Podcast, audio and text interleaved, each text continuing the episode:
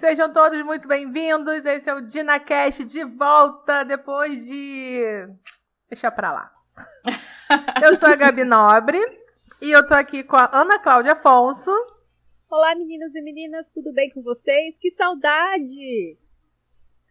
E Vilma Vicente. Olá, forasteiras e forasteiros. Gente, voltamos, até que enfim. Gente, hoje a gente tá gravando com um videozinho. Ah, eu tô adorando. É a nossa confra de fim de ano. É verdade. e aí, estamos de volta para mais um episódio, episódio especialíssimo para fechar. A gente, a gente não podia deixar o, o ano acabar sem mais um de Dinacastzinho para vocês, até porque, né? Tá com novidade aí e tem, tem muita coisa para falar além do livro de hoje.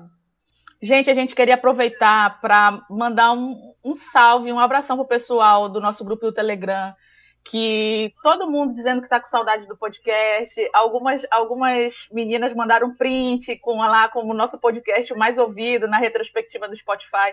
Isso aqueceu o coração da gente, fez a gente ficar mais assim feliz e empolgado para gravar de novo. Ah, é verdade, gente. Aqueceu mesmo. Muito obrigada pelas mensagens, pelas mensagens também querendo que a gente voltasse, muitas mensagens no Instagram perguntando: e aí, quando que vai ter o próximo? Quando que vai ter o próximo? E eu, calma, gente, a gente vai gravar, a gente vai gravar. E finalmente esse dia chegou. Então, muito obrigada, gente, por essas mensagens, que realmente é um incentivo pra gente, né? E eu, eu posso falar também que ela é um incentivo e uma inspiração. E eu vou falar que as meninas sabem, vocês não sabem dos bastidores, mas eu tava assim muito pegada com muita coisa. Eu tava desanimada para continuar, não com o podcast em si, porque eu amo fazer, só que toda a estrutura tava assim, tava difícil começar, fazer. Tava pesado, né? Tava muito pesado, enfim. E aí vocês falando lá com a gente, botando o que eu vi, pedindo de volta, querendo conversar de, de Outlander junto com a gente. Foi muito, muito legal. E assim, é, uma, é, é muito legal, né? Porque a gente vê, às vezes, esses artistas que falam, né? Ah, é porque os fãs dão aquela força, tá? Gente, dá mesmo. Sim. Gente que não é nem uma Madonna da vida, imagina. Com, cer com certeza, gente. O, o, pouco desse feedback que a gente recebe deixa a gente muito feliz. Eu não vou lembrar o nome de todo mundo que está no grupo, mas eu vou tentar lembrar o nome de algumas pessoas que, que a gente está mais falando. É, a Lu, a Joira, a Kátia, o Fernando, Fernando, vem gravar com a gente um dia. Responde lá se você Nossa, aceita o convite. O Fernando, eu, eu fico rindo muito com as bagaceiras dele, os spoilers dele do livro 9. Eu adoro. Mas sim, vamos tentar não, lembrar. Não pode dar spoiler. Vamos tentar não lembrar o nome, spoiler, do, o nome do resto do pessoal que interage bem. A Liliane, é, a Kátia, eu já falei da Kátia? A Liliane, a Kátia, a, Re a Rebeca do Fraser Reed, que de vez em quando tá lá conversando com a gente também. Beca, beijo. eu, tô, eu continuo no podcast. Que entrou recente, a Vanessa, é, a, a, Maria Amélia, a Ana, Liliane, Marcela, Maria Amélia, sempre conversa com a gente. A Ana, que, a, Ana, Ana Augusta, que é, faz tempo Ana Augusta, que, que eu ouvi. E olha, ouvinte dinossauro, uma das primeiras, Ana Augusta, tá lá no grupo, tá, tá interagindo também. A Débora, a Vitória também sempre conversa Sim. com a gente. E muitos outros que estão entrando agora, né? E Gente, o grupo, nosso grupo é muito legal. É. Nosso grupo realmente é muito legal, assim. É um grupo muito divertido. Tem dias que a gente tá em surto. E a gente fica falando, falando, falando, falando um monte de coisa. Mas é muito gostoso. É spoiler free, então não se preocupe se você não quer saber dos spoilers, assim. O pessoal fica com fogo no rabo, mas não, consegue eu queria aproveitar bem. que estamos aqui nos beijos e abraços. Queria mandar um beijo para três meninas que eu conheci lá na Bienal essa semana. É, foi na Bienal do Livro. A Joyce, a Jéssica e a Jade. JJJ. A gente se conheceu na fila lá de uma da, um dos painéis, né? Então, uma hora de fila. A gente conhece a vida da pessoa inteira. E claro que a gente descobriu que todo mundo gosta de Outlander. E elas já tinham a série, querem ver o livro. E aí, muito interessante. A, a Jade falou que quer ter os livros físicos. Eu falei, não, cara. Ela, não, mas eu quero. Eu falei, cara, mas eu, eu sou fã e eu não, eu não compro mais. Gabi, deixa a menina comprar o livro. Mas ela vai comprar. Você acha que ela deixou de comprar por minha causa? Até parece. Olha, então. Compra be... sim, Jade. Um beijo pra JJJ, porque se a Gabi gostou, a gente gosta também. Verdade. Não, e foi muito legal que a gente tava no painel para ver o Ivan Mizanzu, que a gente já comentou aqui em outros podcasts que a gente ouvia desde quando era tudo mato, Projetos Humanos, né, do caso Evandro. E assisti a palestra dele, do Ivan Mizanzuki, com o Rafael Montes, que é o autor de Bom Dia Verônica. E aí eu não conheci, ele tem vários livros de, de policial e suspense. Povo ama, ama, sabe? E Aí eu assisti, fui assistir o painel. O painel era sobre True Crime, foi apresentado pela Carol Moreira e pela Mabê, que elas têm um, blog, um, podcast sobre é, modus operandi. Gente, e tem assim, uma legião de fã, e tem mesmo, porque eu vi, e é, é, assim que acabou o painel, elas saíram, e saiu aquele monte de gente atrás para tirar uma foto. Esse podcast é bem famoso. E elas atenderam mesmo. todo mundo, foi bem legal. É, é um dos mais ouvidos Nossa, do Brasil. Eu fiquei com vontade de ouvir. Você eu, nunca tinha ouvido ouço, falar, eu... Gabi, do modus operandi? Eu já tinha ouvido falar, mas, gente, vocês me conhecem, eu não tô dando conta das coisas obrigatórias, imagina. Ah, pois é, imagina os extras. Eu nunca ouvi elas porque eu não sou muito fã dessa vibe de True Crime, né? Que chamam, True Crime, sei ah, lá. Não, só do caso Evandro, né? Exato, só o caso Evandro, assim, porque tá, a Ana contou bem. só dele, o resto eu não tenho hábito não. Eu gosto, gente, mas eu tô numa fase que é melhor não ouvir. E aí o painel foi sobre crimes, né? Porque no caso o Rafael Montes, ele escreve livros policiais, é ficção policial, né?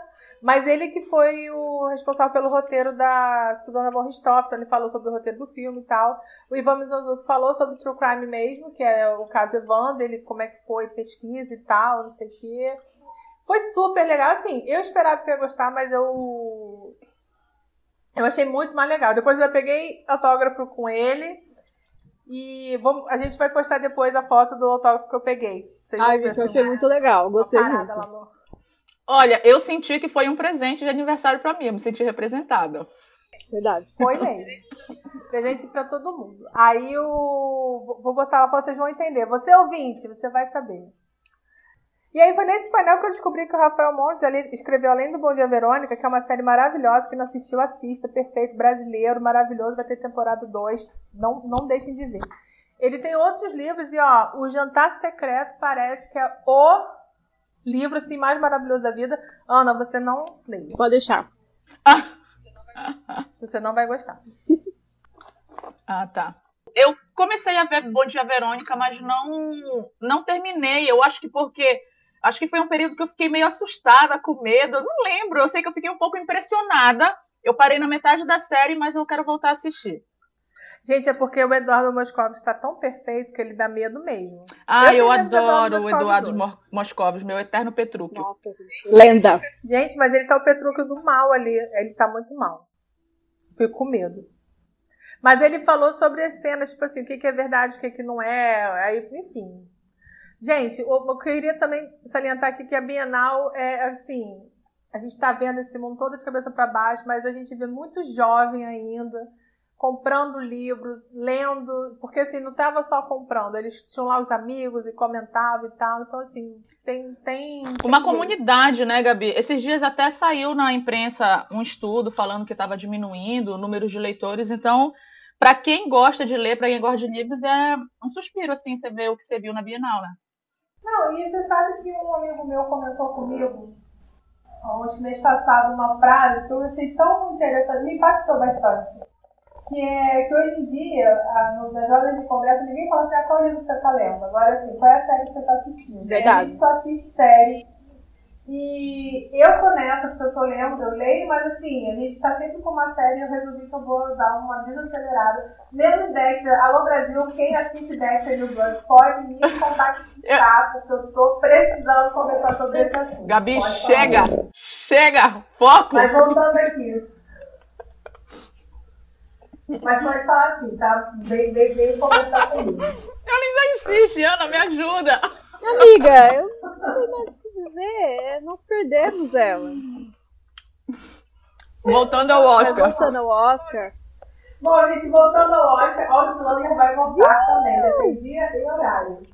Sim! Falando nisso, gente, eu fiz aqui um apanhado para quem estava vivendo de, escondido numa caverna ou em outro mundo e e gosta de Outlander e não está por dentro desses números, mas eu fiz um apanhado aqui de notícias que eu acho que, que tem a ver com a série e são muito importantes.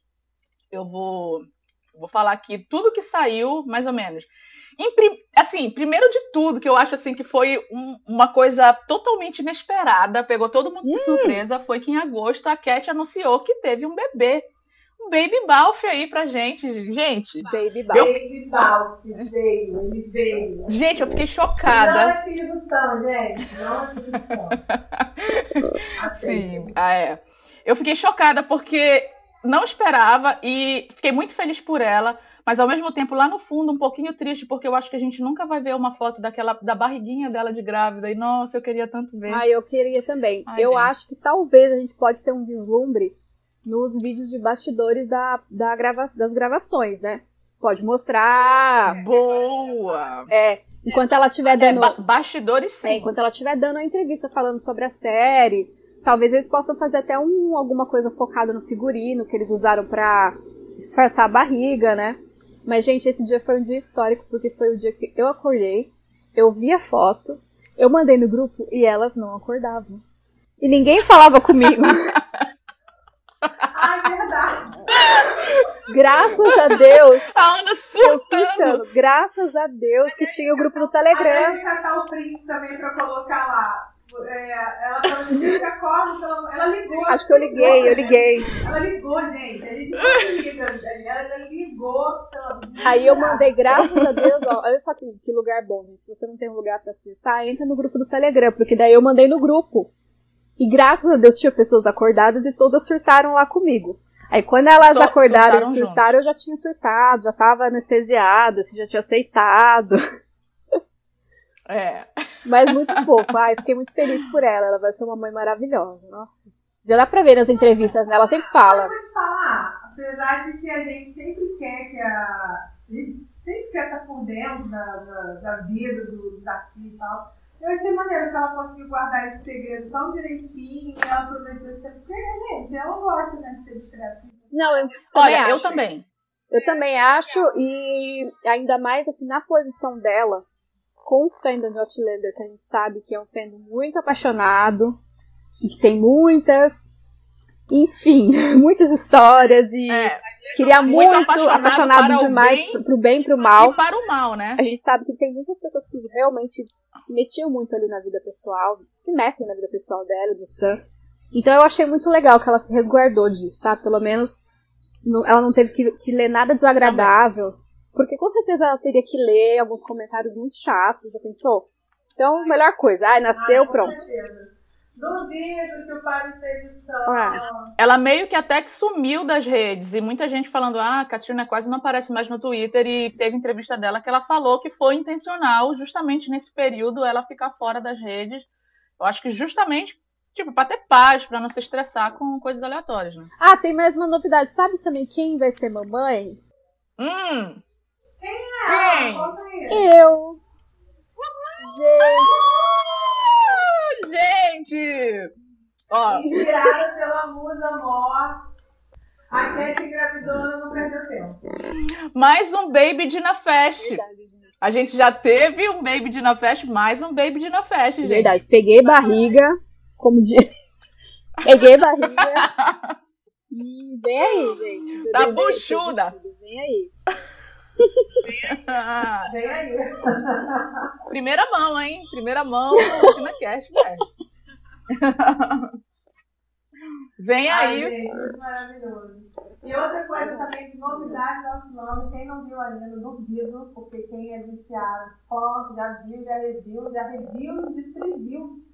A abertura de Outlander da próxima temporada já saiu. Linda, tá linda. Linda, linda. As imagens estão. Eu não gostei da música. Eu gostei. Mas as imagens são tão lindas que.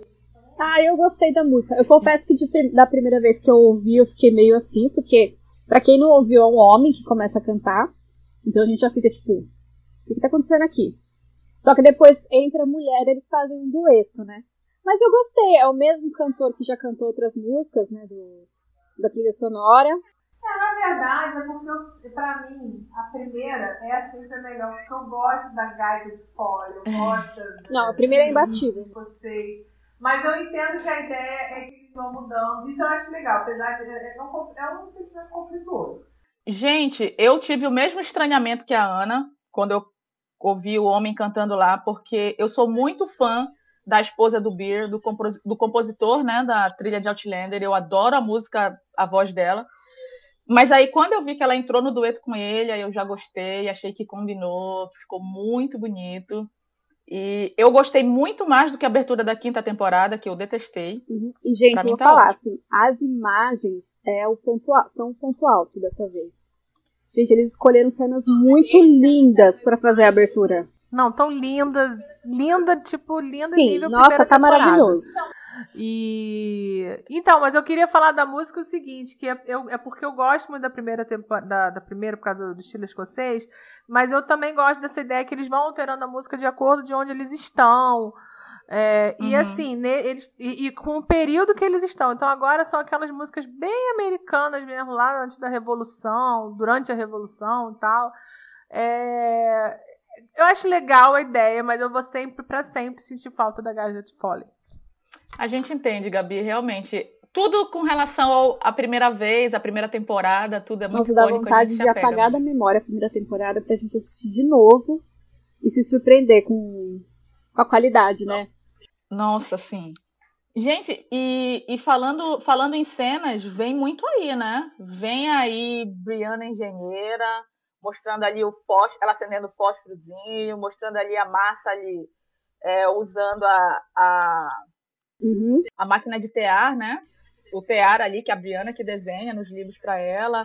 que mais a gente teve no o Fergus chateado. Teve... Tem, o Fer... tem o Fergus hashtag chateado. Isso, o Fergus enchendo a meio... cara em frente à lareira. Olho no Fergus na próxima temporada, hein, gente? Fergus vai ter um plot bom aí. Tem, algumas ce... tem algumas cenas assim de cavalos, que tem o pessoal andando a cavalo tipo, numa praia. Na muito praia. bonita cena. Né? Tipo, na, na tem a Claire ali com uma ah, arma saindo com com uma arma em punho ali para dar um tiro no Aliás, corpo. tem a Clé saindo com uma arma enfrentando um pelotão, gente. Clé sempre, né? Perfeita, maravilhosa. Sim. Como não amar? Não tem como. Bom, gente, acho que é isso. Depois a gente pode tentar fazer um episódio só sobre o trailer, né? Um... Deixa sair o trailer, porque foi só a abertura, é, né? Quando sair o trailer, a gente faz um só comentando o trailer. que mais a ah, gente... é verdade. Tô aqui falando da abertura. É. Louca que mais a gente teve de. É isso, né? A gente teve aqui na nossa retrospectiva, gente. Na nossa retrospectiva, rapidamente, é... o Raul Ferreira Neto, que é o dublador do Jamie, ele anunciou que já começou a dublagem da sexta temporada, ou seja, já tá bem adiantado, e a gente já tem data. Aliás, né? esse Arthur é ótimo, né, cara? Que ele falou assim: vou ficar famoso, doa quem doer. ele é muito biscoiteiro. Ninguém nunca ligou pro dublador. Arthur, beijo. Ele é, é Raul, tá Raul. Ah, Raul. Ele é muito biscoiteiro, mas enfim. Em falar nisso, gente, já tem data para. Raul pra... não odeia a gente. já tem data para sexta temporada, que, que é 3 de março. Nossa, 3 de março, vem muito hein, aí. gente. Prepare-se. E aí não se esqueçam que quando a temporada começa, a gente sempre faz o episódio do. É, um episódio nosso do episódio que passou na semana. Sim, gente, nossos podcasts ainda, sobre a é série são 10 de 10. São é, maravilhosos. Se você nunca ouviu, meu, vale muito a pena ouvir depois. Assiste o episódio, depois vem ouvir a gente comentando, que é muito bom. E aí depois comenta com a gente também lá no, no Telegram, porque às vezes a gente perde alguma coisa que vocês é que sabem. É, não, e até antes da série estrear, a gente faz o episódio de expectativas, que também é muito que bom pra ouvir depois que a série saiu, pra ver o quanto a gente errou. Ah, é, a gente faz o anterior, né, expectativas, depois a gente vai comparar. Ah, é muito bom, porque a gente às vezes quebra muito a cara. Às vezes, quase sempre. O que mais a gente tem no, na nossa retrospectiva? A gente tem que estreou o novo filme da Cat, o Belfast, que é ela e mais um elenco aí de estrelas com o Jamie Dornan, e foi indicado Ai, a o trailer já é maravilhoso. Gente, tá super hypado. A, a Cat tá, tipo, bem cogitada até para ser indicada ao Oscar. Vamos cruzar os dedos aí. De repente vinha uma indicação ao Oscar para ela. Eu tô louca para assistir, ainda não vi. Eu também não, tô louca pra ver e assim, não vi, mas já sei que ela tá maravilhosa. Nossa, só o trailer já dá vontade. Não vi, mas já gritei que é um hino. Na vibe do trailer. Tobias ganhou o M de melhor ator coadjuvante por The Crown. Maravilhoso. Ai, gente, essa última temporada foi boa, hein, de The Crown. Eu gostei. Foi, foi boa. Ai, eu tô atrasada com The Crown. Olha, outra notícia super importante, na verdade, eu acho que uma das mais importantes do ano, é que finalmente o livro 9 de Outlander foi lançado. Chegou às, às livrarias americanas agora, dia 23 de novembro. Gente, Ana ou Gabi, fala aí o nome do livro em inglês, que vocês têm uma pronúncia melhor do que eu. Ó, oh, o nome do livro é Go Tell the Bees That I'm Gone. Vai dizer às abelhas que eu me fui. Fala pra, fala pra galera que eu vazei. Avisa as quem abelhas será, que eu gente? pé. Caraca, quem será que. Quem será que se foi, hein? Que eu foi? sei que tem gente que já até terminou de ler. Durante aqui essa gravação que a gente está fazendo, tem gente que já até terminou de ler. Mal lançou e o povo já terminou Verdade, de ler. tem várias pessoas do grupo que já leram, devoraram o livro. Eu ainda não Sim. me garanto em ler 100% inglês, então vou esperar um pouco. Mas. É, aqui no animada. Brasil ainda não tem data de lançamento, mas a Arqueiro já falou que estava esperando a edição final para começar a traduzir. Então já devem estar traduzindo. Talvez não demore tanto. Sim. Vamos torcer aí. E no Facebook tem o grupo do Outlander Phrases Read, muito maravilhoso, onde tem pessoas que estão fazendo ali um grupinho de leitura e provavelmente já estão soltando assim algumas traduções. É um grupo muito legal para quem quer ler. Boa, boa. E também a editora Arqueiro anunciou que vai lançar um, uma coletânea de contos com vários spin-offs sobre Outlander. Gente, tem vários. Tem contos do Lord John, contos sobre Jamie, enfim.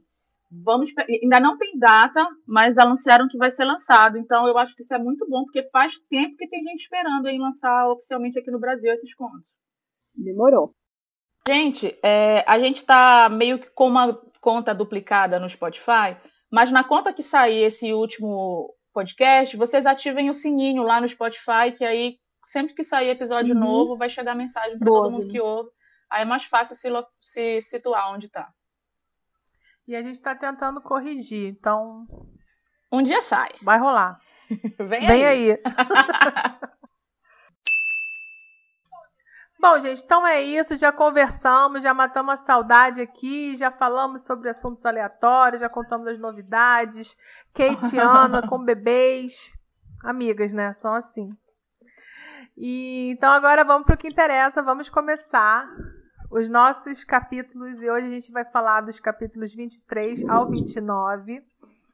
É, para você que não, nos, não chegou aqui de paraquedas. Bom, se você chegou aqui de paraquedas e tá ouvindo até agora, você, né? Mas assim, tem os livros 1, 2 e 3 prontos 100% lá no nosso blog www.dinafestbr.wordpress.com.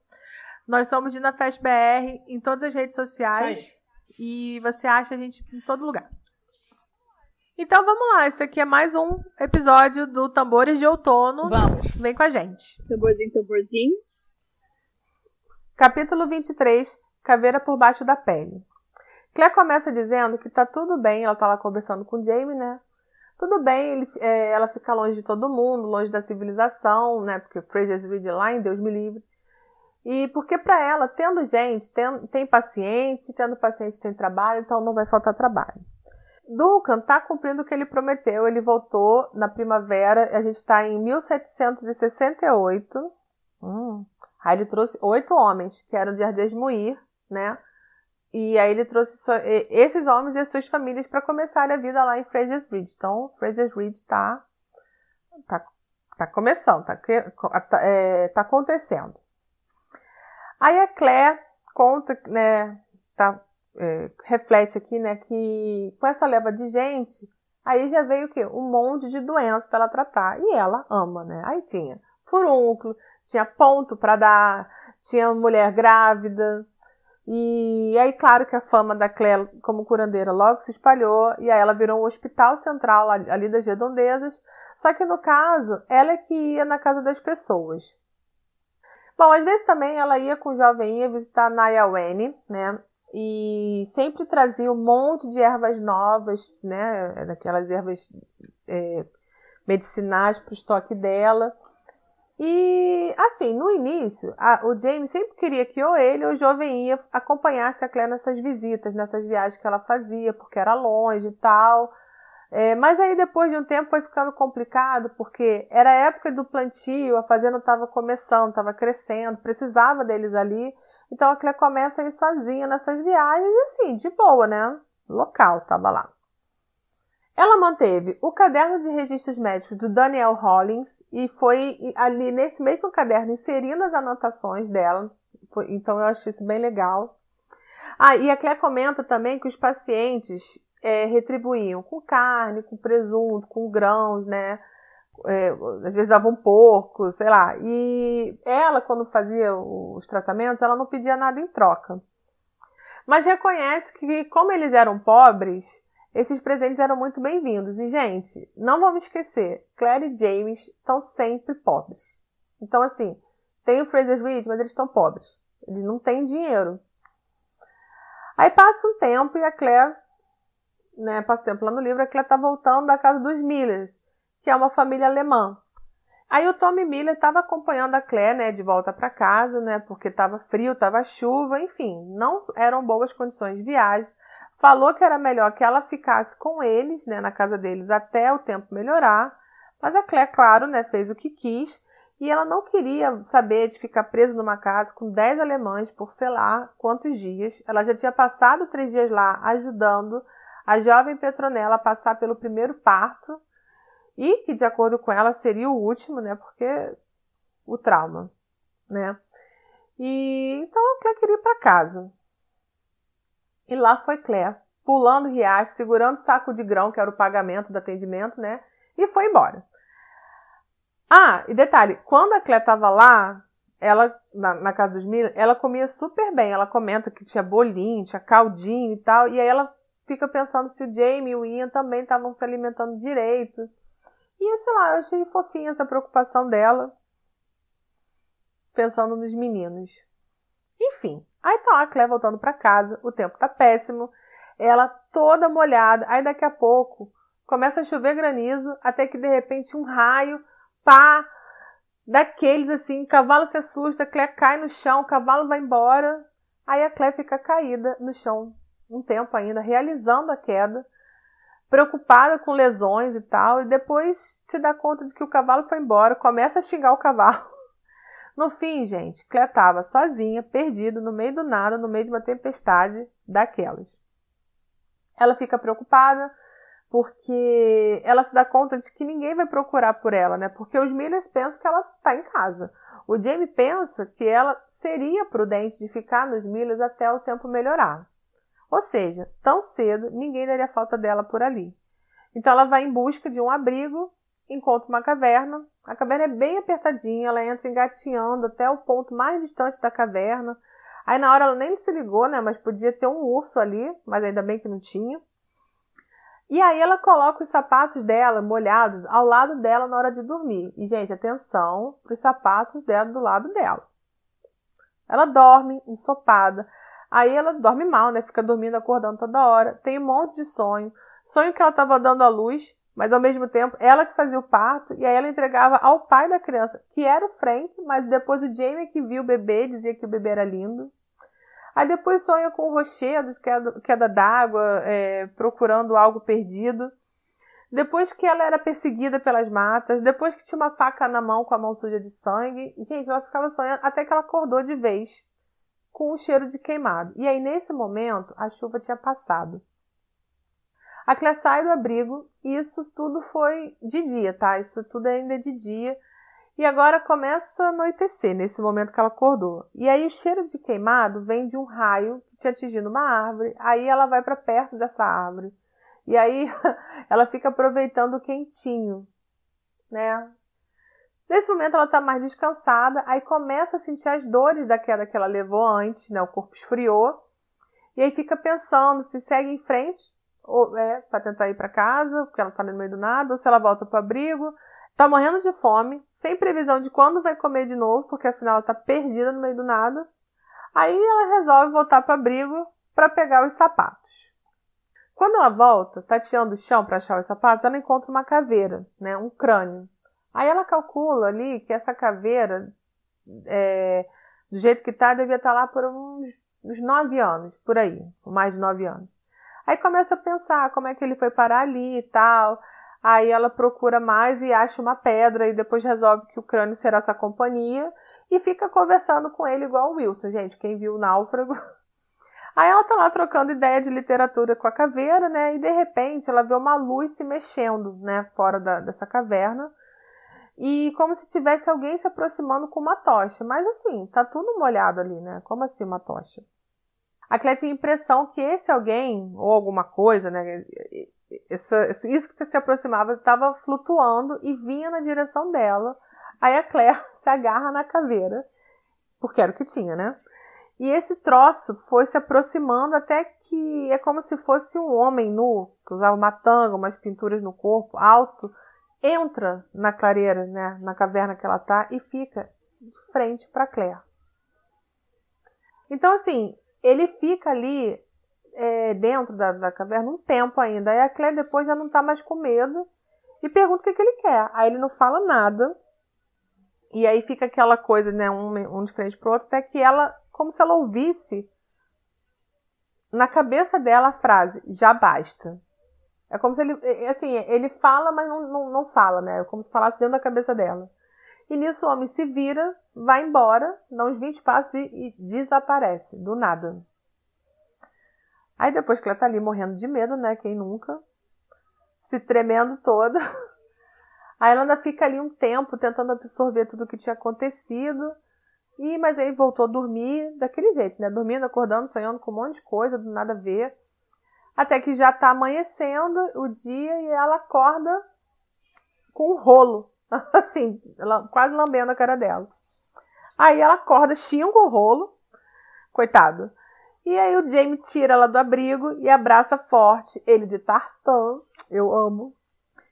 Aí ela diz que ele tava com cheiro de sabão, de lixívia e de homem. Que é isso? Ele pergunta então se ela tá bem. Aí ela tá meio confusa, começa a chorar de alívio, mas aí o James já achou que tinha acontecido alguma coisa, já arrastou a Claire, que tava imunda, e levou pro riacho lá para se limpar. Ela estava ainda meio desorientada, né, pelo, pelo frio, pelos sonhos, pela noite louca. Dali o jovem grita pro tio, fala, ei tio, olha aqui. Aí mostra o crânio. Aí Jamie pergunta quem é, Jamie fala que não sabe, óbvio, né, Jamie? Mas fala que, mas aí ela fala que tá com fome. Aí pergunta se Jamie levou café da manhã. Gente, a é muito abusada, né? e ela Ele diz que não teve tempo, mas que levou conhaque. Conhaque, gente. Aí pergunta se como é que ela conseguiu parar ali, né? No meio do nada. Aí ela conta que toda a tour, né? Que teve. E depois pergunta como é que ele conseguiu encontrar com ela. Aí o ia fala todo orgulhoso que foi o rolo. Tipo, a explicação dele é essa. Mas ela quer saber como que sabiam que ela estava perdida, como é que encontraram o lugar e tal. Aí o Jamie conta que ele estava dormindo quando o rolo enlouqueceu dentro de casa. Enlouqueceu e tal, até que eles abriram a porta da casa para o rolo sair e ali estavam os sapatos da Claire na porta da casa deles. Aí, óbvio, né? Foram atrás da Claire e, e encontraram com ela. Aí ela pergunta se viram alguém ou alguma coisa. Eles dizem que não, aí perguntam se ela viu. Aí ela diz que sim, mas que vai contar depois. Aí eles voltam, né? Todo um perrengue de volta, né? Lama tinha tido uma tempestade. A Claire, óbvio, levou o crânio e a pedra. Aí falam sobre o que fazer com aquilo. O jovem sugere que ele deveria ter um enterro cristão, mas a Claire diz que acha que ele não era um cristão, porque até então a Claire não contou o que ele viu. Parecia um índio, né? Com tanga, com pintura.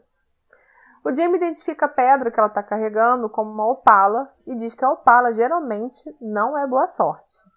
Mas a Claire falou que era só uma pedra, aí o jovem ia já emenda, diz que não dá azar nada, que a mãe dele tinha um anel deixado, inclusive pela mãe deles, dessa pedra. Mas o, o jovem Ia fala que é uma pedra que assumia alguma coisa do seu dono. Por fim, a Claire diz que vai levar a pedra para Nayaweni, e aí pergunta lá pra Nalayane o que, que é, que, se é bom, se é ruim, ela decide. Chegaram em casa. O cavalo que deixou a Clé no meio do caminho, essa altura já, que é, essa altura, a Clé já deu o nome dele de Judas. E, gente, só um adendo, o cavalo era de um alemão, né? E o nome do cavalo era um nome alemão, e era uma palavra tão feia que o Jamie não teve nem coragem de falar pra Claire.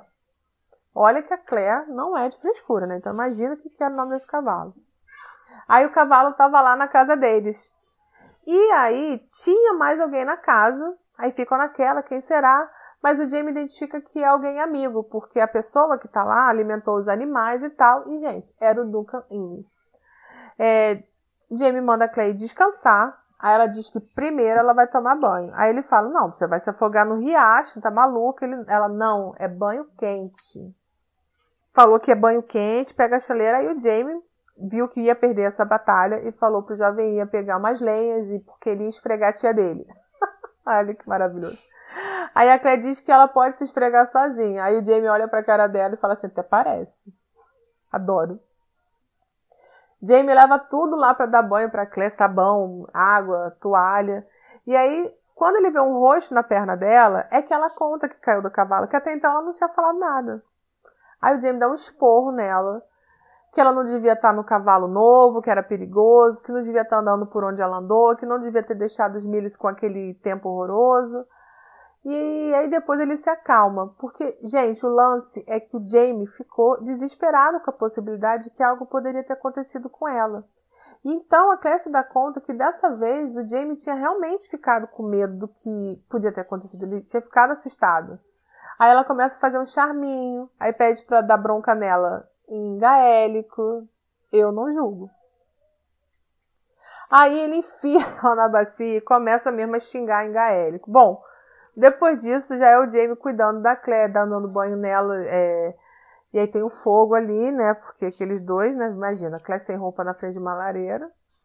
Aí o Jamie fala que ela vai ficar resfriada porque ela dormiu molhada no frio. Saindo do banho, a Claire ela tenta se engraçar pro Jamie, mas ele manda ela dormir. Porque, gente, a Clé tá bêbada. No caminho de casa, ela caiu dentro do tal do conhaque que o Jamie levou. Era aquilo mesmo. Depois tem o jovem. Aí, enfim, aí depois tem a Clé melhorando, né? Tem umas coisas que acontecem na casa. Tem o jovem cuidando da tia, né? Que eu amo demais, levou uma papa de cevada. Que ela acha legal, mas que o negócio é um nojo. Aí a Claire ficou meio doente mesmo, ficou meio resfriada, mole, mas ela vai melhorando. Aí tem depois o Jamie conversando com o Duncan, falando que trouxe um cavalo lá da fazenda Tia Jo. Tem uma descrição do Duncan que eu acho interessante trazer para cá, falando que o Duncan, ele nunca foi um guerreiro, né? Ele era um pescador e tal. Então, ele caiu lá na, na, na Guerra de Colônia de paraquedas, né? Mas ele, o perfil dele era essa homem calmo, enfim. Aí o Jamie e o Duca estão lá conversando sobre os homens, como é, arrumar as famílias, quais as necessidades dessas famílias ali, de quanto que eles vão precisar de comida e tal. Eu acho que nesse, nesse tempo já tinha uns 30 homens lá para Fraser's Ridge. Aí depois tem Claire pensando no parto da Petronella, aí nos sonhos que ela teve, Claire pensando na Brianna. Aí ela reflete que ela não queria que a Brianna estivesse ali, mas que isso não significava que ela não sentia falta da filha. Então, assim, a Claire tá com saudade da Briana. Ela sente muita saudade da Briana. Depois que a Claire já tá melhor, aí ela começa a ver o crânio. Os dentes estavam rachados, quebrados. Ela fica imaginando se foi um, uma arma, né, que, que, que acertou ele. Aí tá ali observando, e aí, gente, a Claire quase tem um troço. O Jamie vê a reação de Claire e pergunta quem, quem ele poderia ter sido. Aí ela fala: Olha, quem ele é, eu não sei. Mas eu acho que era alguém como eu. Aí o Jamie já fica bolado. Pensa, né? Porque ele, ele acha assim: bom, se tem alguém como ela, então deve ter um lugar por ali perto, né? Ele não fala assim a palavra, mas assim, deve ter um Kragnadun ali por perto. E no fim eles ficam ali falando lá da papa de cevada que fez para Claire. O James sai da sala, olha pro crânio pergunta para Claire por que, que ela acha que ele não era cristão, só que aí o, o Duca estava perto, tipo, ele tinha ido ali na, lá fora, já ia voltar, não ia ter tempo para ela contar tudo que, que aconteceu, e aí o assunto ficou para depois, e é o fim do capítulo. Uh! Isso é um resumo. Gente, indo lá para o começo, eu acho muito legal a forma como a Diana explica que a Claire vai se incorporando ali na comunidade, como ela vai cuidando das pessoas e, e querendo ou não ajudando em casa, porque tem aquele escambo de, compra uma coisa, de troca um serviço por uma, uma outra coisa. Foi bom a Gabi ter enfatizado que os Frasers eram pobres, porque a gente vendo uhum. a série, a gente esquece disso, né?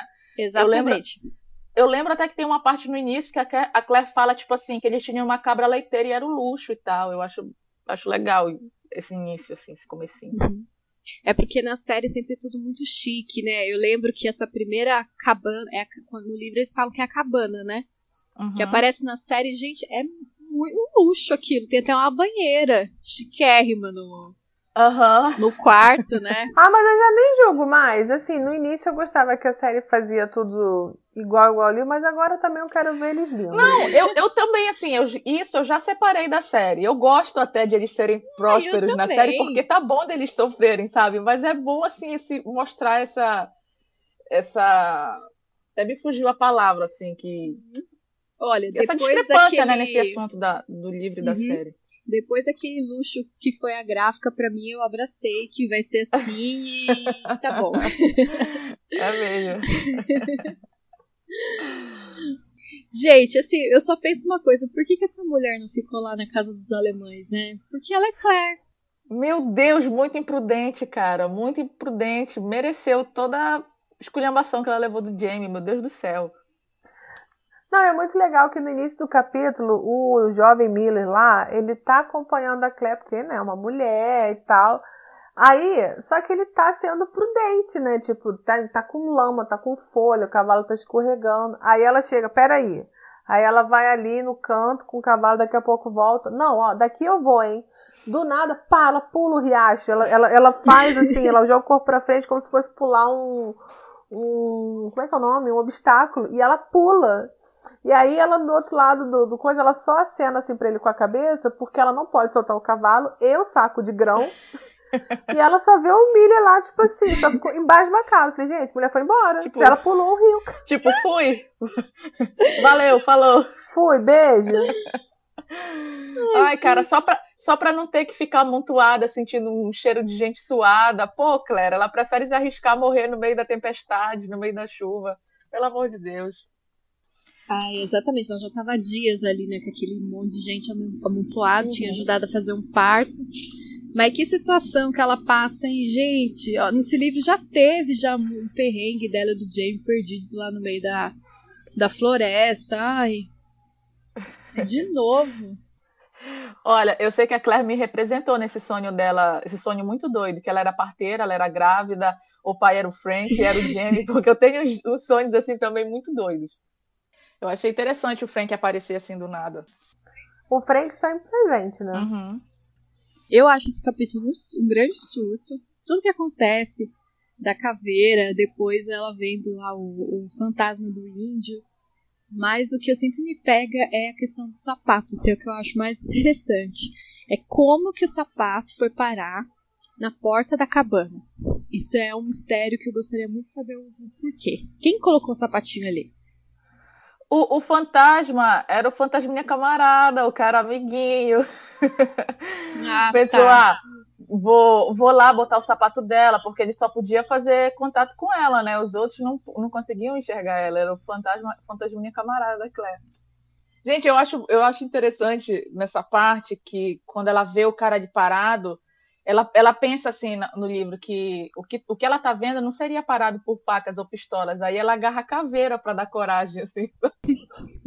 Gente, só tem, mas só tem aquilo também, nem que o cara usasse arma, porque não tem absolutamente nada, tem areia ali no Cara, eu acho que eu sairia correndo de tanto medo, ou então eu caía, caía dormir. Mas não tem como sair correndo, ele tava na porta da, da, da da caverna. Agora essa história me lembra porque assim, os, meu, os meus avós, eles tinham casa tipo lá no interior de Manaus, interior, interior raiz, né? Tipo, então assim, tem umas histórias assim que eles contavam, não, não meus avós direto porque eu não tive muito contato, mas enfim, história de família. Que às vezes você tá lá naquele breu e tem uma árvore e aparece uma pessoa sentada, ou então não é essas coisas de, de, de assombração de filme de terror. É, aparece uma pessoa sentada e vai embora. Exatamente igual a Claire é, conta, né? Que eu acho que isso é coisa de. quando era tudo mato. ah, eu sou muito medrosa. Mas como assim surge uma pessoa sentada do Eu nada e embora? Então, mas De eu acho que a essa gente é pessoa? muito mais medrosa porque a gente é de uma geração luz elétrica e interruptor. É, também. Porque eu, eu, alô ouvinte do Brasil, eu tenho medo escuro. Assim, não fico no breu. Eu também. Tenho E pânico. não adianta. Pânico E de assim, escuro. já passei da fase de disfarçar, porque vezes não fico nem tento, porque eu fico nervosa real. Assim, é, eu começo a ficar muito tensa, aí não durmo e vira uma bola de neve. Mas eu acho que isso é porque a gente é acostumado nisso, Uhum. né? Porque lá no interior mesmo não tem luz, vai fazer o quê? Não tem. Não tem luz Não, elétrica. realmente. Mas nesse caso, era um fantasma mesmo, tá, gente? E outras ficado pessoas, assim, eh, quando visse uma caveira, sei lá, ia jogar a caveira longe. Não ia ficar grudado, abraçado com a caveira. Mas desde o momento que ela viu a caveira, ela pega e fica ali grudada nela. É que nem a Gabi falou, tipo o Wilson lá com a bola. Que, ai, não, é meu amigo, e aí fica, tipo, pega a pedra, tem... Tá falando fica de junto. literatura com, com a caveira. E eu É a amo... companhia dela. E eu amo que assim, tipo, apareceu o fantasma e tal, ela ficou com medo. Só que logo em seguida ela, ela falou assim: ah, eu tô com sono, eu vou dormir.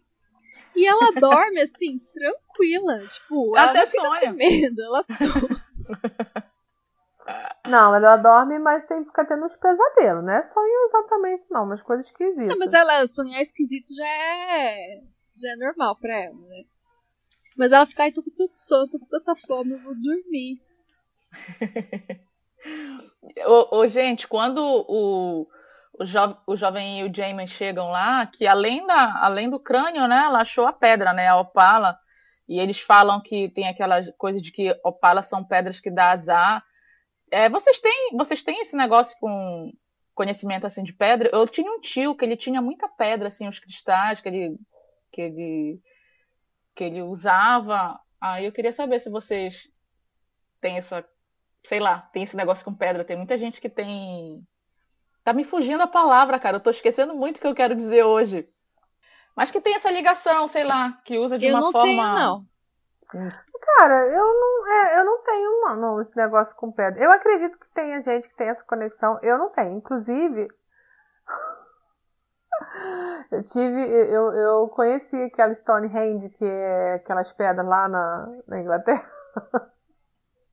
que falam que tem toda uma parada mística. A gente ouve um- um- uma gravação explicando e tal, não sei o que. A gente não pode chegar perto da- dessas pedras. Ah, é? Só se marcar. É, parece que você tem, tem datas específicas. As pedras todas, né? Aquele Ah, círculo. Uhum. É, só.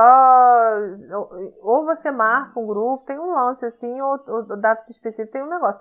Mas fora desse círculo, tem uma que a gente pode encostar. E aí, a gente seguindo esse áudio, aí ela fala: ah, você colocando a mão na pedra, você sente energia, não sei o que, sinta energia. Aí aquela coisa, sinta energia. Gente, sério, eu fiquei com a mão ali, eu olhava pro lado, olhava pro outro, eu senti energia nenhuma. Nada aconteceu. É, que tem gente que acredita muito nisso, né? Em energia das pedras. Tem gente que cura, sente. Não, tem gente que sente. Lá nesse grupo que eu tava, tem, nossa, realmente tem uma vibe. Tem, gente, eu não senti vibe nenhuma. É incrível. porque é como se fosse lá o Kragnador, né? Só que não tinha Ah, é ainda. muito bonito, Eu não né? conhecia essas- ainda as eu acho pedras. Mas é uma coisa incrível, porque são pedras realmente no meio do nada. Do nada. Ah, eu acho muito louco.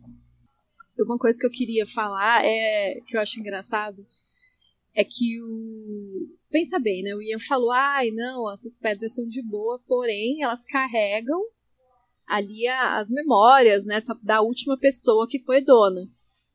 Gente, isso não é uma coisa boa. Ainda mais no, no jeito que ela achou aquela pedra, né? Tipo, Não, e o Jamie até comenta, né? Bom, pra esse cara não deu sorte. E eu adoro que o Jamie sempre tá querendo fazer um, tipo, um enterro decente pras pessoas, né? Esse livro já começou, o livro 4, o Tambor de Outono, sempre começa com ele querendo fazer um enterro cristão, uma pessoa, e olha só o que deu. Eles têm essa mania, né, cara? Tipo, não, a gente tem que fazer um enterro adequado, a gente tem que fazer um enterro adequado. Talvez até isso que o, o Ian fala da pedra carregar a memória seja até, de certa forma, uma expli- explicação mística para o fantasma aparecer. Sei lá, de ele estar ligado àquela pedra também, né? Pode ser. Pode ser. Vamos falar da cena do Vamos, banho? gente. Eu, eu tenho que falar uma coisa assim. Como que o, o Jamie manda a Clary dormir sem tomar banho depois dela passar a noite chafurdada na lama, cara? Como assim? Eu fico tipo, ela, ah, não, eu quero tomar banho. Ele, não, vai dormir assim mesmo. Pura lama. Não conhece a mulher não, que não tem, era parece. lama, não, porque ele levou ela pro Ah, riacho. assim. Quando tirou ela lá do buraco, ele limpou. E, cara, mas é porque. Se ela, e quando ela fala toma banho, eles tomavam banho no riacho. Aí ele falou, gente, a Claire vai se afogar no É que ela riacho. tá bem bêbada também. Ah, tinha até uma, uma Tá coisa que eu e lembro desse capítulo é que quando eles estão tirando ela lá, quando eles acharam ela, ela fica ali conversando com eles e tomando conhaque, ela já fica meio bêbada ali. E quando eles têm que carregar ela, o, o, o Ian diz que é como se eles estivessem tirando um bezerro da lama. Ai, essa parte eu ri demais quando eu tava lendo. Lembrei agora, aleatoriamente. Ah, é, é, é muito bom, muito bom. E tem uma parte até que a Claire protesta. Não, não, é melhor não dar a bebida quando uma pessoa tá assim, o Jamie vai e enfia, né? Estômago vazio, toma conhaque. A cena toda do banho é ótima, eu adoro ele xingando ela em gaélico. E ela falou assim: não, pode falar em gaélico, porque eu não vou entender nada. Ela tomando banho, ele esfregando o cabelo dela, xingando ela. Ai, o melhor é as poucas coisas que ela consegue entender. Maldita mulher, tem o cérebro de uma azeitona, uma coisa assim, né? Ai, muito bom, cara. A Dayana é muito boa pra escrever essas cenas de comédia, eu adoro. É muito bom. E de repente a cena vai virando ali, a Claire vai ficando fogosa.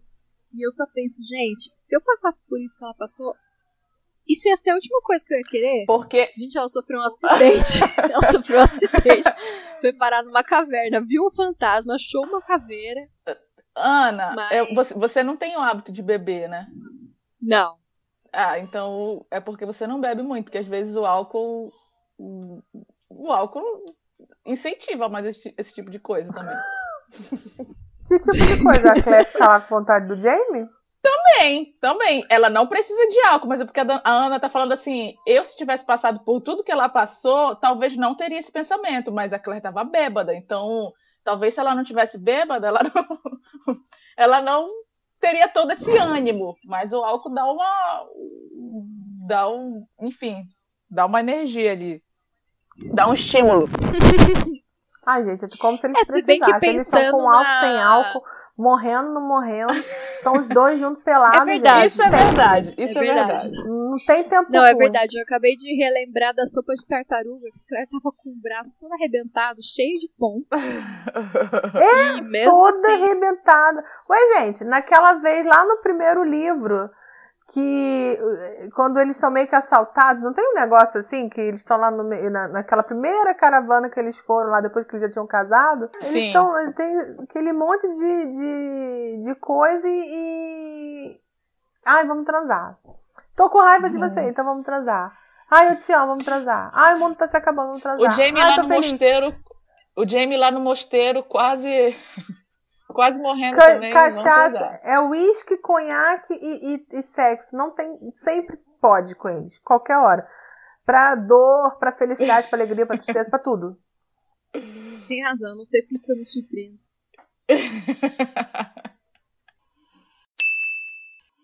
E, gente, o que foi que a Claire viu nesse tal dessa caveira para ela achar que é um viajante?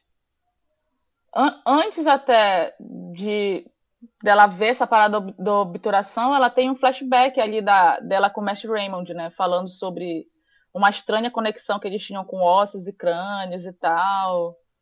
Até lá no, no, no, no livro, no início do livro 3, né? Que a gente, ela vê ali os ossos que, supost, que eram da Gades e ela meio que já consegue dizer, meio que adivinhar o que morreu, né? Eu acho que um dos sinais que ela acha que é alguém como ela é, primeiro, o fato da pessoa ter dente. Que ela identifica o crânio. É verdade. Ela identifica o crânio como uma pessoa de uns 30 anos. Tem todos os dentes. Já é diferente, porque não combina com a dieta e estilo de vida lá dos índios e tal. É, e tem os dentes, não estavam muito desgastados e são, assim, dentes em boas condições. Pode ser também. E aí tem alguma coisa nesse dente, porque ela, ela tá lá olhando, né, com aquela curiosidade, e para observar o desgaste dos molares, aí ela para, aí ela tem um troço, sem sua frio e fica nervosa, perdida e tal, e enfim, tem alguma coisa aí. Eu gostei, gostei de saber que a gente pode ter possivelmente mais um viajante. Nessa parte eu lembro quando eu estava quando eu tava lendo, eu falei, caraca, vai ter então, sei lá, um, uma passagem de pedras, um portal ali, ali próximo. Isso também é mais uma coisa para mostrar, talvez, a explicação da Claire com esse fantasma aí. Além de ela ter achado a Opala e o crânio dele, de repente ter uma ligação pelo fato de ele ser viajante. É, é tem, e ela, e, ela põe o, esse crânio no, na janela, aí o sol reflete o anel e tem alguma coisa prateada nesse crânio.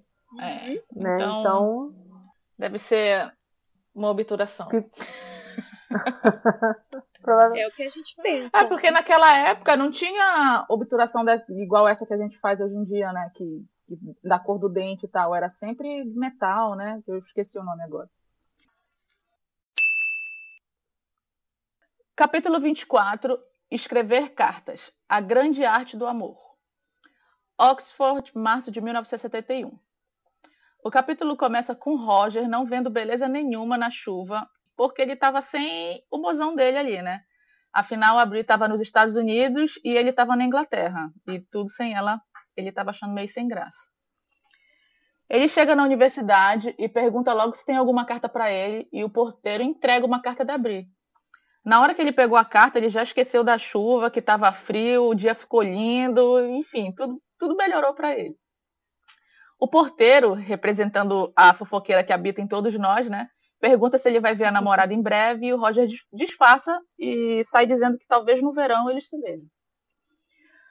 O Roger está ansioso para ler a carta. Nas últimas cartas, a Bri continuava afetuosa, sempre escrevendo com amor no final e tal, mas ele estava sentindo ela meio contida. Não que ele quisesse que ela fosse fervorosa, igual a namorada de um amigo dele, que colocava os pelos pubianos na carta, Ai, Mas um pouco, um pouco mais de entusiasmo seria bom. Enquanto o Roger come um sanduíche, ele fica ali matutando qual o motivo que deixaria abrir assim. Ele até lembra dos conselhos da Fiona, que agora está casada, né? Ela dava conselho para ele sobre namoro. E lembra de umas revistas que ela mostrou para ele é, sobre conselhos para mulheres, né? Com mulheres. Mas no fim, ele acha que a Bri, ela não se interessaria por esses joguinhos no amor, tanto quanto ele não se interessaria também, né? Antigamente tinha muito isso, né? Essas revistas que ensinavam a paquera para o pessoal da época. Enfim.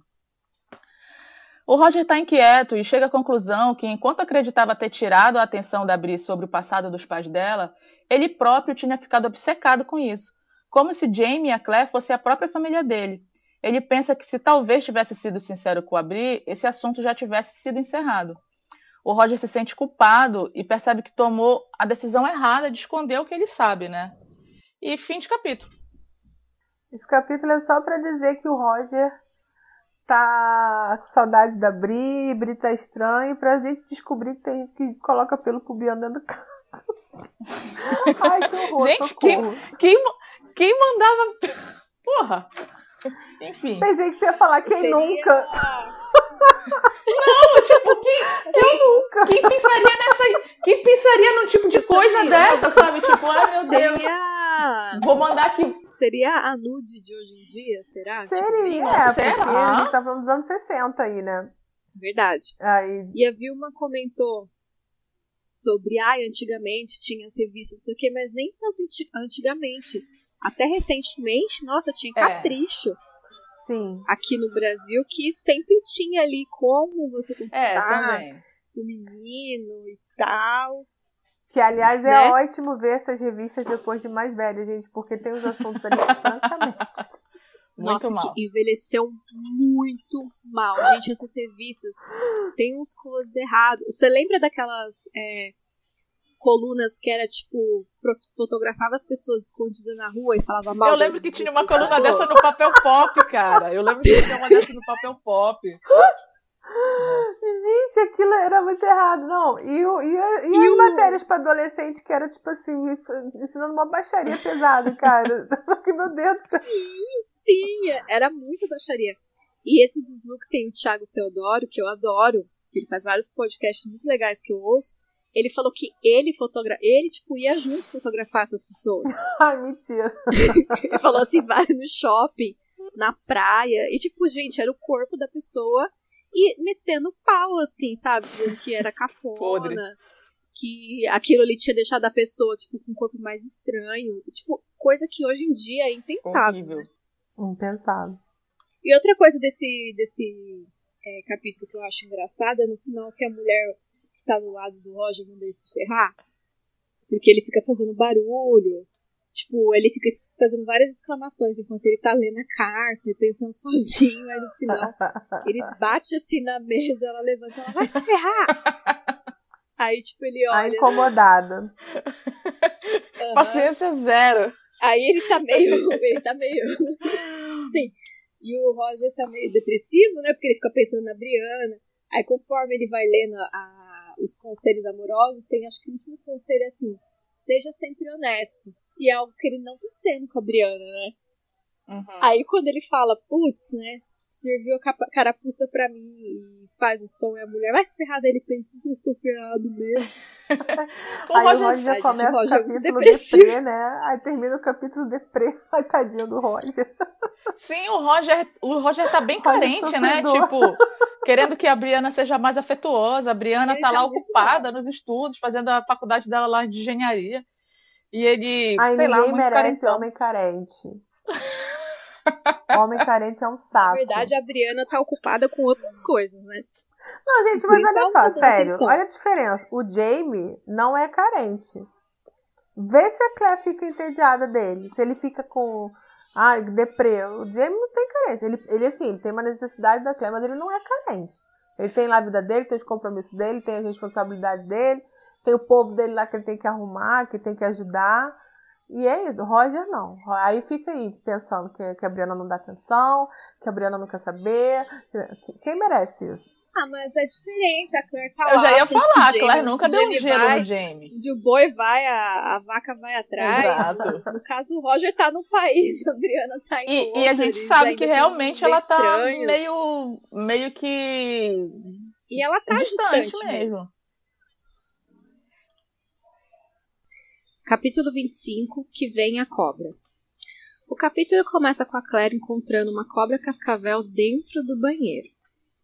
Ela obviamente fica em pânico, mas logo o Jamie aparece, joga uma pedra na cobra, a cobra cai dentro da caixa e aparentemente fica tudo bem, né?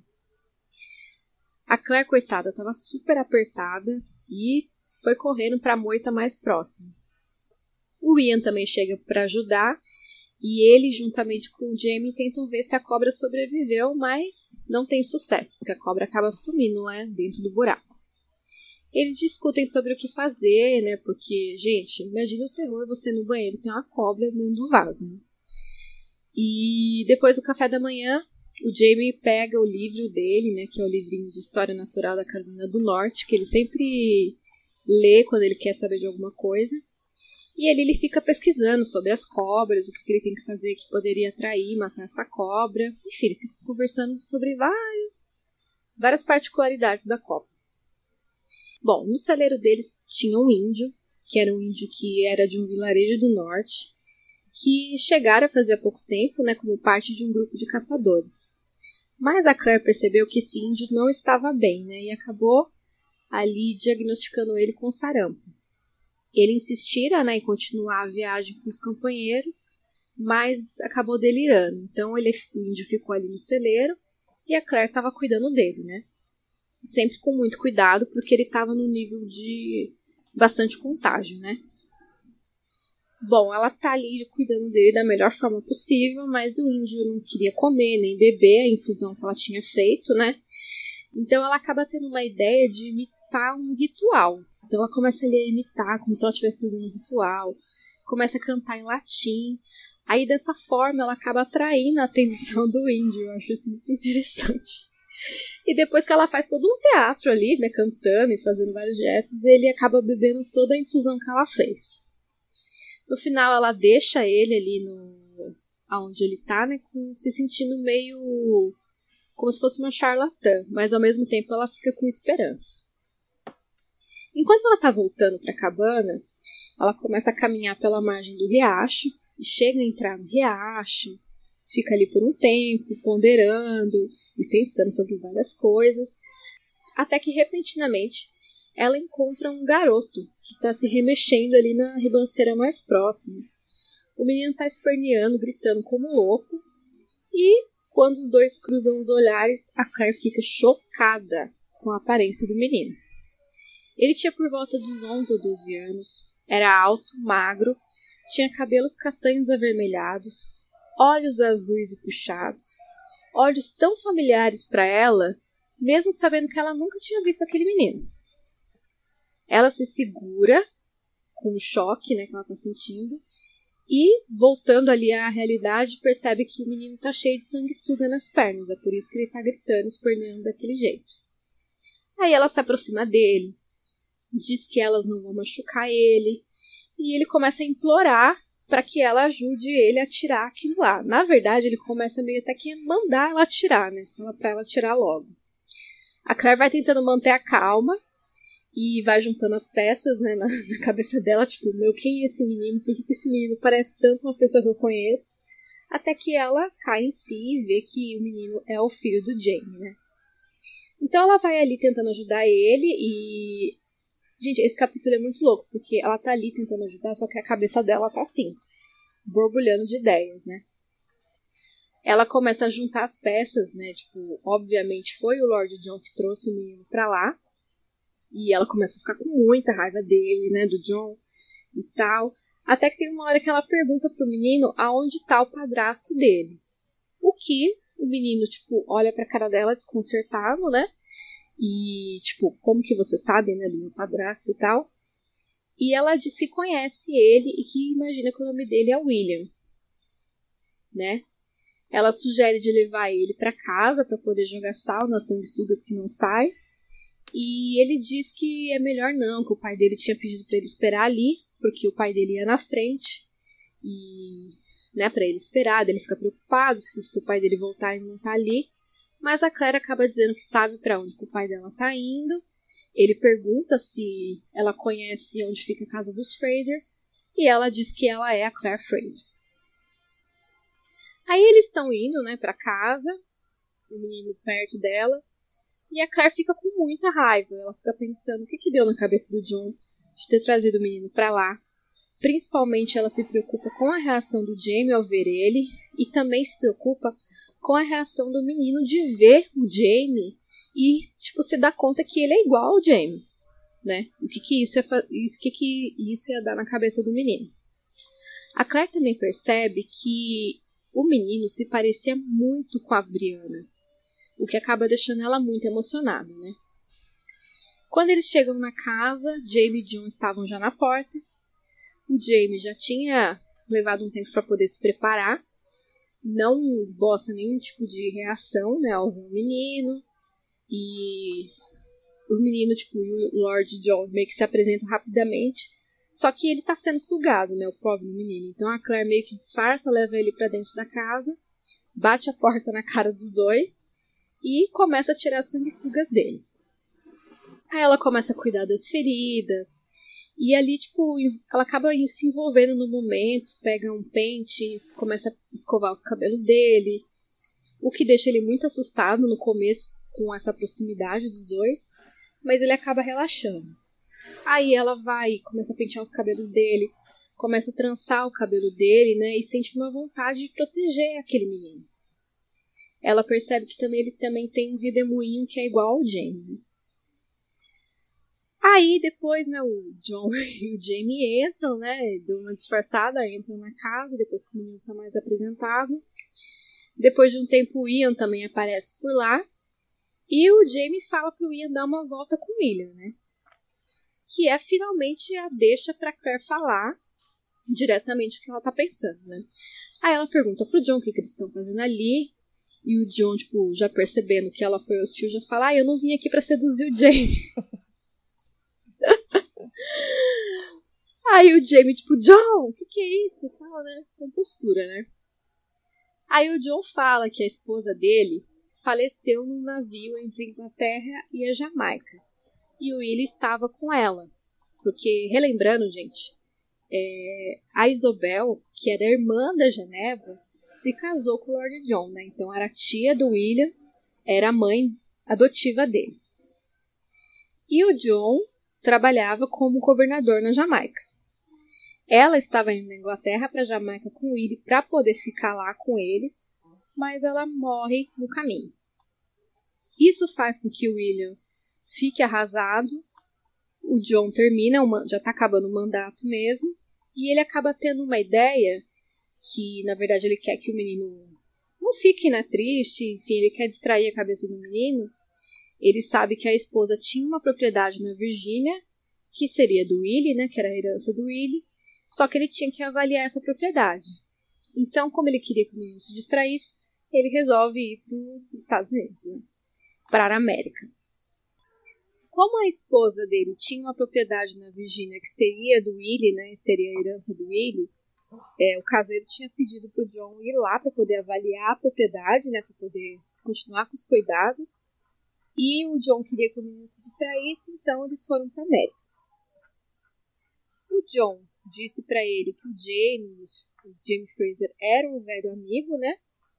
Só que a Claire tipo, acha tudo aquilo ali uma grande balela, porque ela sabe que a Virginia não fica no caminho de Fraser Reed, né? tipo, pra ela, ela, ela não compra essa ideia de jeito nenhum, né? Aí o, a Claire acaba perguntando na lata, tipo assim, mas e se o menino lembrar do Jamie da época de Helwater? Porque o Jamie trabalhou como cavalarista lá por um bom tempo, né? Como Mackenzie. Mas aí o Jamie e o John falam que provavelmente não, porque o William só tinha seis anos na época e provavelmente não vai lembrar. O Ian, depois disso, finalmente retorna e diz que aconteceu um problema. E é muito engraçado porque o Ian, ele é sempre um personagem que ele não fala as coisas de cara, ele sempre fica enrolando. É tipo, ele fica, ai, aconteceu um negócio, aconteceu um negócio. Tipo, até que o John é muito direto e fala, William, e, tipo, fala, Ian, o que aconteceu com meu filho? Aí ele vai lá e conta que o Ian falou da cobra, né, pro Willie, a cobra que tinha aparecido no banheiro, o Willie quis ver. Eles foram até o banheiro, Aí não conseguiam ver a cobra, né? Porque tava no buraco. Aí o William resolve pegar a pistola do John. Olha que merda, gente. Resolve pegar a pistola do John pra matar a cobra. O William dá a corda. Só que no final o William acaba caindo no buraco do banheiro. Aí eles tentaram atirar na cobra, tudo no final, a cobra fugiu de novo. E o final do capítulo é eles tirando o William de lá, gente, daquele monte de merda. E, tipo, eu só penso na humilhação desse menino desde quando começou esse capítulo. pra no começo ele começar cheio de sanguessuga e no final ele ficar lá atolado na merda. Na fossa. Final de capítulo. Gente, eu, esse, esse capítulo é maravilhoso, porque assim, o que, que é o capítulo? Gente, o William apareceu lá com o Lord John. Mas qual é o, o extra que a Diana coloca? Um monte de problema com essa cobra, esse banheiro. Começa a Claire já apertada, não podendo ir no banheiro, tendo que correr pra moita. Olha que humilhação. Você já pensou? O capítulo começa nessa cena tosca, ridícula. Pessoa, você sonolenta ali, querendo fazer um pipi quando vê. Gente, uma cobra, meu Deus do céu. Aí tem que chamar o, o, o marido pra catar a cobra, o marido e o sobrinho, e correr pra moita do lado, gente. Aí começa o capítulo assim, pá! que merda. Não, e eu, eu adoro que, tipo assim, o, o auge do capítulo realmente é a chegada do William e do Lord John. E o nome do capítulo é Que Vem a Cobra. Nossa, eu não tinha parado pra pensar. Ai, gente, é maravilhoso. Nesse aí, duplo sentido. É, aí começa nessa cena dos trapalhões, né? Que é a Claire correndo pra moita. Aí depois tem o Willy lá perdido no meio da água. No, outra situação ridícula, né? Todos cheios de sangue sujo. Ai, gente, mas é muito bom. Gente, quando apareceu a parte do índio que ficou doente, que a Claire é, diagnosticou como sarampo, é, me lembrou logo lá do, do podcast passado, quando ela conhece a, a velha índia lá, a, na, na, na UN, né? Que ela fala que a doença vai chegar. Então eu lembro que a primeira vez que eu li, eu fiquei já tipo, ai, será que essa doença é o sarampo? Porque o sarampo é muito contagioso, né? E, e eu acho muito interessante a, a Diana demonstrando que a Claire, ela entende que a medicina não é só dar remédio, mas também o que o paciente precisa. Todo essa, esse ritual que ela faz para o índice se sentir melhor, para convencer ele a tomar o remédio, eu acho bem legal. Eu também acho. Ela faz tudo isso, ela se sente uma charlatã. Sim. Mas no final ela sai até feliz, né? Porque finalmente ele tomou lá aquela Sim. Por sinal, é, em tempos de pandemia, né, a gente viu no livro 2 falando muito sobre varíola, e nesse agora a gente vai ver sobre sarampo, né, gente? Aí vamos só ir ressaltar a importância das vacinas. Ah, é, gente, esse negócio aí que vacina funciona. Não acredito na ciência, acredito na Claire. Pois é. Agora, voltando aqui para a chegada do William, né? Eu acho muito legal que a Claire olha o menino e, gente, é a Sheriff do James. Né? Então ela já sabe de quem se trata. Aí ela fica meio bolada.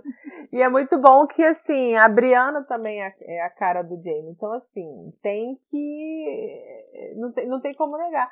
Mas, ao mesmo tempo, isso acaba se tornando um, um, um vínculo, né? Porque aí ela acaba se afeiçoando um pouco ao menino e tal. Mas eu queria dizer que é, o, Jay, o Jamie e o Lord John estão lá, né? Conversando, o Lord John, ó, oh, trouxe o Ian, o Willie, e aí, pô, não sei o que, que a Claire Daqui a pouco chega a Clé já com o menino. Então, assim, já apresentou. E ela bate a porta. É, Não precisa é muito... falar nada, né? É muito engraçado, tem uma parte que quando a Claire se apresenta pro Willy, ela fala, ela fala, né, que ela é a senhora Fraser, e ela fica com vontade de dizer que ela é madrasta dele, senhora Fraser, sua madrasta. Só que, só que ela não fala, ela só pensa. Cara, a Claire Bom, fica né? muito puta, né, com o John. Que ela pensa assim, cara, muita audácia de trazer o menino aqui, né? Aí ela pensa assim, esse idiota, traidor, perverso, calculista, ela fica, ela fica muito fora de si com o John, cara. O John abala muito ela, é muito bom. Uhum. Ele é uma, das, é uma das poucas pessoas que Sim. faz isso, né? Ai, gente, eu adoro. Tem uma parte também, quando eles chegam na casa, depois que, que o Willy sai, né? Aí o Jamie fala: Claire, lembra do John? Aí a Claire, como eu me esqueceria? Gente, ela passiva-agressiva com ciúme é tudo pra mim. Eu amo, eu amo. E o James sem saber como agir, né? Porque, francamente, lembra do John, é o fim da picada. né? Tipo, e, e, na hora que, que ela tá ali alfinetando ele, né? Que porque a Claire ela fica assim muito passiva-agressiva, ela perde toda a compostura. Então, o John ainda consegue se controlar e ela não, ela, é, ela chega a ser grossa com ele, né? Aí quando ele fala assim, eu não vim seduzir o seu marido, o Jamie bate na mesa, pá, John! Coitado do Jamie, cara, no meio do fogo cruzado dos dois. E ao mesmo tempo tendo, tendo que colocar ordem na casa. Ai, gente, é muito bom.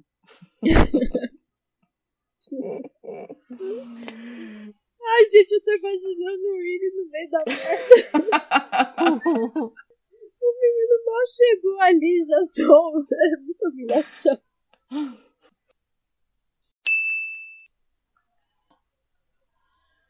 Capítulo 26 Praga e Pestilência. O capítulo começa com a Claire indo visitar o paciente dela no celeiro, que não estava nem melhor nem pior, Durante os cuidados, ele segura o braço dela e chama a atenção dela murmurando algo que ela não entendeu no começo. Mas depois percebeu que ele estava pedindo para ela cantar.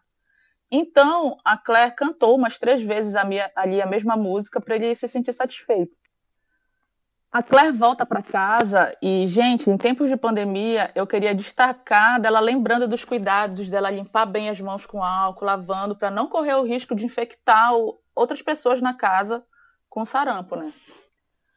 Na casa, o Lord John comenta que ele estava tendo, um, que tendo um surto de sarampo em Cross Creek e pergunta para Claire se é verdade que os índios são mais fracos para a doença que os europeus e os negros são mais resistentes.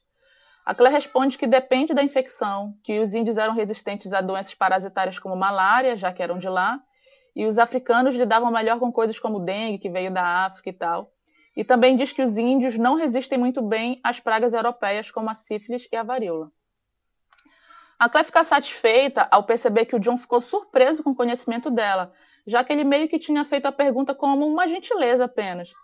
Ele realmente fica interessado e pergunta se ela concorda com a teoria das criaturas miasmáticas do Dr. Evan Hunter.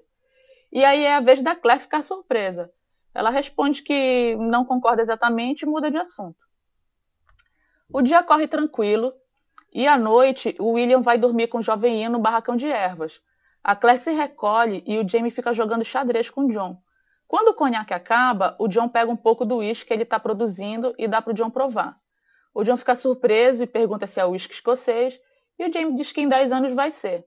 O John pergunta o que ele pretende fazer com o uísque que está produzindo, e o Jamie responde que pretende comercializar e vender quando der. O John pergunta se o Jamie ficou sabendo do chamado dos reguladores que estavam aterrorizando o interior, e o Jamie diz que o interior é só mata, que não tem o que aterrorizar. E o John também fala do boato de o Jamie estar tá ali em parte para reprimir o crescimento da ilegalidade. Mas o Jamie diz que acha que vai demorar um pouco para ele ter trabalho por ali. O John pergunta se o Jamie quer uma revanche no xadrez, né? E nisso a Claire se vira para tentar dormir. Sim, gente, toda essa parte que a gente está vendo do Jamie e do John é pela perspectiva da Claire, que está ouvindo tudo da cama onde ela estava deitada. A Claire tenta de tudo para dormir e não consegue até que ela se dá conta que não conseguia relaxar porque estava mordida de ciúmes. Ela sabe que é idiotice, mas ela não consegue evitar. Ela até lembra que o John estava sendo muito cortês com ela, mais do que isso até, ele estava sendo atencioso, inteligente, cuidadoso e charmoso, na verdade. E ouvir ele tratando o Jamie da mesma forma dava um nó no estômago e fazia ela cerrar os pulsos de raiva. Ai, eu amo. A Claire admite para si mesma que parte daquele ciúme era por causa do Willie, que por mais que ela soubesse que nem o Jamie, o Willie ou o Lord John não tivesse culpa, ela sentia um ciúmes irracional ali porque achava muito injusto que o Jamie nunca poderia olhar para Bri como ela olhava para o Willie. A Claire também fica se perguntando o que levou o John a fazer um desvio tão grande para levar o Willie ali. Ela acha que apenas, apenas mostrar o Jamie é, que ele estava cuidando bem do menino não seria razão suficiente. Ela olha para eles concentrados jogando xadrez e ela repara como o John é bonito e como ele ainda era melhor do que o Jamie em disfarçar expressões. Ela ainda não tinha visto nenhum olhar incriminador desde que eles chegaram, mas ela não tinha dúvidas quanto ao sentimento do John pelo Jamie. Por outro lado, ela também não tinha dúvidas a respeito dos sentimentos do Jamie quanto a isso. Ao se dar conta nesse último pensamento, um peso sai do peito dela e ela até respira melhor. Por mais que os dois passassem a noite ali bebendo, era para a cama da Claire que o Jamie voltaria no final. Então ela percebe chocado o quanto Lord John afeta ela, porque ao, ao ver as marcas das unhas cravadas nas próprias mãos, ela se dá conta que já se sentiu daquela forma muita, por muitas vezes com Frank. Em todas as vezes que ele ficava trabalhando até tarde no escritório e ela ficava se corroendo de ciúme. E quando ele chegava, por muitas vezes ela se atirava acima dele, exigindo que ele provasse com o corpo que ela estava enganada. Por muitas vezes o Frank aceitava o desafio, mas isso não resolvia e eles nunca falavam sobre isso no dia seguinte, e ela não se achava no direito de perguntar. Às vezes passavam-se meses ou até um ano ou mais sem que acontecesse esses episódios, mas sempre voltavam a acontecer telefonemas disfarçados, ausências muito justificadas, nunca nada explícito como cheiro de perfume ou marca de batom. O Frank era discreto, mas a Claire sempre sentia a sombra de uma mulher sem rosto pairando sobre eles. A Claire para de devagar e presta atenção no Jamie e no John. O John pergunta a ele se o Jamie está satisfeito e ele responde que sim, que tem um trabalho honroso, a mulher do lado dele, sabe que o filho está bem cuidado então ele olha para o John e diz que também tem um bom amigo. O James segura a mão do John e diz que nada lhe falta. Corta para Claire sendo acordada de madrugada pelo jovem Ian. Ele chama ela porque o índio está muito mal. Antes da Claire entrar no celeiro, o jovem Ian diz que ela não pode ajudar o índio.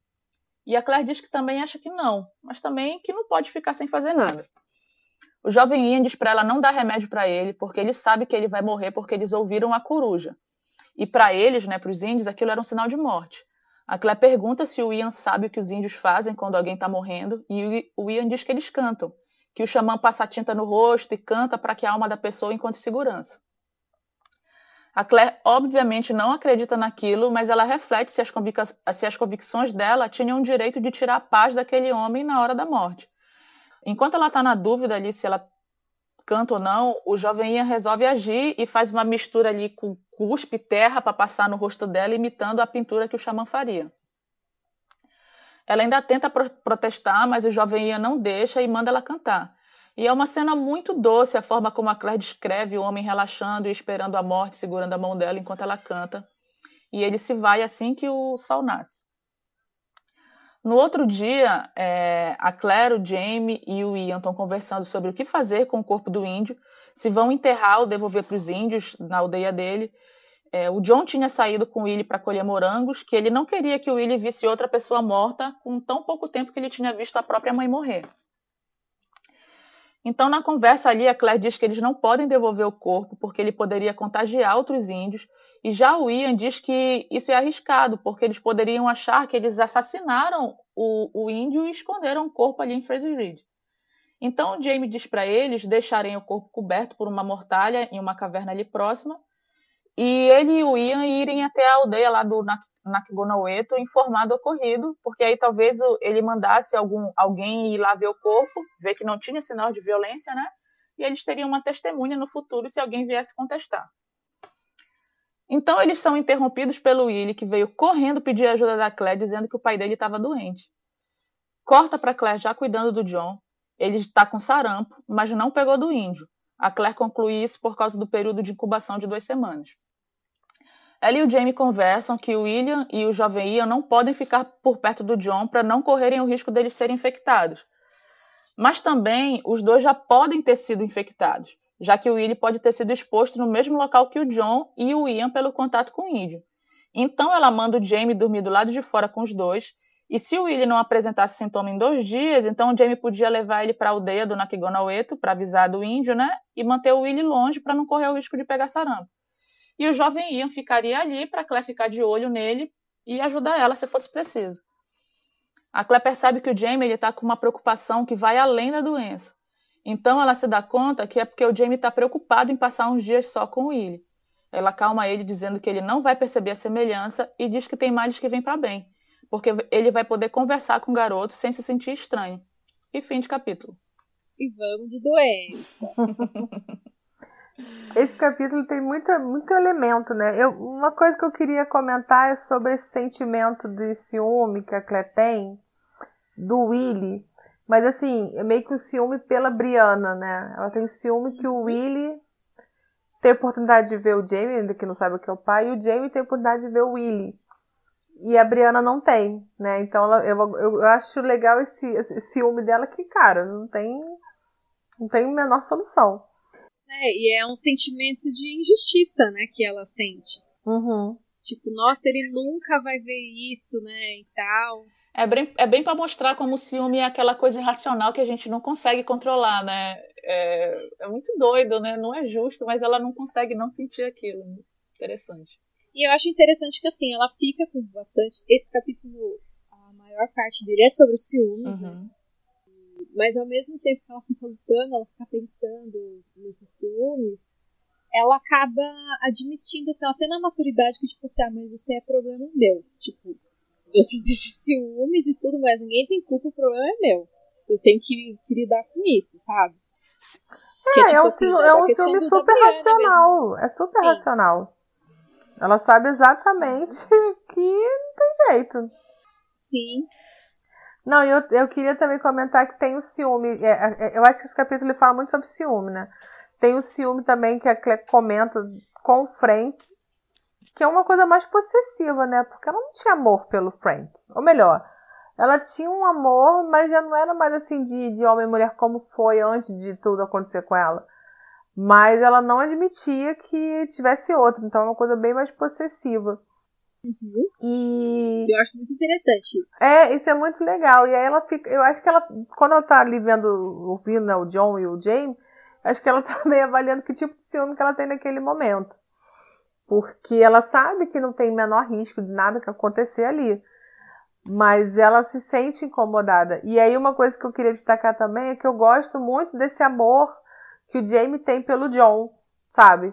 é, desse, dessa amizade deles que é tão verdadeira e é dos dois lados, porque o John aceitou enterrar uma paixão, porque ele é apaixonado pelo Jamie, para continuar com um amigo. E aí ainda se comprometeu em criar o filho desse amigo. Porque uhum. ele fez isso pelo Jamie, gente. Não foi por, por ninguém. É. Eu, eu achei legal o que você falou da, de, de, dessa parte assim do, do ciúme dela com, com John, porque é bem isso mesmo, é aquela coisa de posse e ego, né? Tanto com Frank como com o ciúme do John, não tem a ver com amor. Ela sabe que não tem chance do Jamie ter alguma coisa com o John. E, tipo, com o Frank, ela não amava o Frank, né? Era aquela coisa assim de tipo. Como assim? Você é meu? Como você tem a ousadia de estar tá com outra mulher? E, e com o John, é como assim você tem a ousadia de amar o homem que eu amo, né? É muito doido, assim, essa coisa do ego. O ciúme do William é mais aquela aquela, aquela lealdade com a Briana, aquele pesar pela Briana não estar tá ali, é uma, é uma coisa. É, acho que é isso, lealdade com a Briana. Sim. De, de, de ficar ali do lado dela. Sente ciúme pela Briana. Tipo, se, se a Briana tivesse aqui, ela ia estar sentindo ciúme também, então eu vou sentir por ela. é mesmo, é mesmo. Gente, e ela admitindo que o John é charmoso, inteligente, que ele é culto, que ele trata ela bem que ele é muito legal, que não sei o que. Isso dá mais raiva nela ainda. Sim, e, e, tipo assim, a maior parte do tempo ela tá ali sempre alfinetando, ela não consegue segurar a animosidade dela quando tá perto dele. E ele sempre muito cortês ali, segurando a máscara, sendo muito cortês com ela, e isso ainda mata mais ela de raiva ainda, é muito bom. Uhum. É muito bom.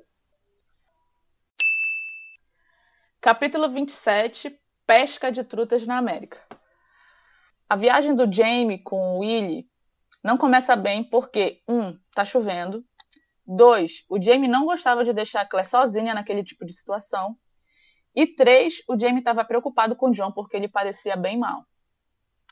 O Willie não quer ir com o Jamie de jeito nenhum. Ele até dá um soco na cara do Jamie tentando voltar, grita e diz que não pode ser obrigado a ir. E quando vai chutar o Jamie de novo, o Jamie é mais rápido e dá um soco no estômago do Willie Enquanto, e enquanto ele está tentando respirar, o Jamie diz que chutar é falta de educação e que pode obrigar ele a ir sim. Ah, esse jeito do Jamie. O Jamie diz que admira a lealdade do Willie com o pai, mas se ele ficar, não vai poder ajudar e vai acabar ficando doente também. Ele manda o Willie subir no cavalo e o Willie diz que ele é um brutamonte, o que deixa o Jamie sem saber se fica irritado ou se ri. O Willie ameaça desmontar e o Jamie ameaça amarrar ele no estribo. E o Willie cede e eles partem. Gente, a gente já viu o Jamie agindo da mesma forma com, a Claire, né? Dizendo que vai amarrar, lá, lá, lá, chamando de brutamontes. Eu achei engraçado esse paralelo, enfim. Não, ah, não, depois eu comento. Calma aí, Gabi. Eles cavalgam em silêncio a maior parte da manhã. O Willie ainda estava emburrado, mas quando eles pararam para comer, ele foi buscar água e guardou toda a comida que sobrou sem reclamar. O Jamie estava de olho nele procurando algum sinal de sarampo. E no meio da tarde, o Willie supera a teimosia e pergunta quanto tempo falta para eles chegarem. E o Jamie diz que uns dois dias. Eles poderiam ir mais rápido se fosse caminhando, mas ir a cavalo dava a possibilidade de eles levarem mais utensílios e mantimentos. E a Claire mandou o Jamie ficar fora com o Willie por no mínimo seis dias, porque depois disso o John não poderia mais infectar eles. E o Jamie pensa também que o John pode estar morto nesse período, né? A Claire parecia confiante ao falar para o Willie que o padrasto dele ficaria bem, mas o Jamie viu o temor nos olhos dela. E de qualquer forma, ele agradecia por, por estar fora com Willie, né? Já que a doença trazia nele uma sensação de potência que o deixava irritado e temeroso. O Willie pergunta se os índios são amigáveis e o Jamie diz que sim, que eles são mais hospitaleiros que muita gente que ele conheceu na Inglaterra ou ele fica surpreso e pergunta se ele já viveu lá. E o James se arrepende do descuido. Mas o Willie estava mais interessado era na história dos índios, né, dos peles vermelhas, do que na vida do Jamie. O Jamie fica feliz em ver o Willie entusiasmado para saber sobre o local. Ele fica aliviado em poder conversar, afinal estava com a cabeça cheia de preocupação com John. Quando para de chover, eles chegam no topo de um vale e o Willie observa a vista entusiasmado e diz que é glorioso e pergunta se o Jamie já viu algo assim. E o Jamie diz que não. O Jamie pensa que o sarampo pode levar não só o amigo querido dele, mas também tirar toda a pouca ligação que ele tem com o filho. Ocorre a ele que eles podiam ser os últimos dias dele com Willie. Então ele espera que não precisasse mais bater no menino de novo. Durante a noite, o Jamie escuta o Willie chorando baixinho. De primeira, ele pensa em ficar quieto para preservar o orgulho do menino que estava se esforçando tanto para não ser ouvido. Mas então ele se lembra que ele pode estar tá se sentindo mal. E se fosse algo referente a sarampo, teria que levar ele para Claire o quanto antes, né? Então o Jamie, todo formal, chama ele de Milord e pergunta se ele está com dor de barriga. O Willie tenta disfarçar e diz que é algo assim. Então Jamie prontamente se levanta e diz que tem uma poção que vai fazer passar e sai para buscar água. Quando ele volta, o Willie já limpou o rosto e se recompôs. O Jamie não se aguenta e passa a mão nos cabelos dele quando passa por ele, fazendo um carinho assim, né? O Jamie procura na bolsa o saquinho com erva, ervas que a Claire deu para ele. Ele não sabia como ela sabia que ele ia precisar daquilo, então ele tem um momento de gratidão apaixonada por ela. Ela viu o Willie e já soube que ele poderia precisar. Ele pensa que ela sabia quem era o garoto, mas ver a prova viva do, que o seu marido dormiu com outra não era algo que uma mulher devesse suportar. Não é à toa que ela quis espetar o John com as agulhas dela, afinal, ele levou o menino. Ela não repreendeu o Jamie por aquilo, mas ela atacou ele como um demônio quando descobriu sobre a Lyre. Talvez ela não tenha repreendido porque a mãe do menino esteja morta. E ali, como um estalo, o Jamie descobre o que está se passando com ele. A mãe que deu a luz a ele estava morta. A mãe que criou ele também estava morta. E o homem que, que ele tinha como pai poderia estar tá prestes a morrer. Não foi lealdade ou teimosia que fez que ele não quisesse deixar a cabana, e sim amor pelo pai e medo de perdê-lo. O James sente uma pontada de ciúme ao concluir isso, mas rapidamente reprime. Afinal, ele tinha muita sorte de saber que o filho tinha aquela relação com o padrasto. A infusão ali que ele estava fazendo fica pronta e o Jamie dá para ele dizendo que a Claire que fez e que ela é uma curandeira muito boa. O Willie pergunta se ela é mesmo e diz que viu ela fazendo coisas com o índio. O Jamie sabe que a Claire não fez nenhum mal, mas se pergunta o que diabo que ela fez dessa vez. Ele pergunta ao Willie o que ele viu, então ele conta sobre o ritual que ela fez com o índio, passando a lama no rosto e cantando para ele. O William diz que era uma canção papista, porque era em latim e falava sobre sacramentos. O Jamie tenta esconder a cara de surpresa, mas explica que a Claire talvez só estivesse tentando dar conforto ao índio na hora da morte. E explica que os índios são mais sensíveis ao sarampo que os brancos. E conta que já pegou sarampo quando criança e não ficou muito doente. O Willie diz que a Claire falou a mesma coisa e que deu a palavra dela que o John ficaria bem. Então Jamie diz para ele confiar porque a Claire cumpria o que prometia. Para deixar o ambiente mais leve, o Jamie muda de assunto e diz que amanhã eles comerão trutas.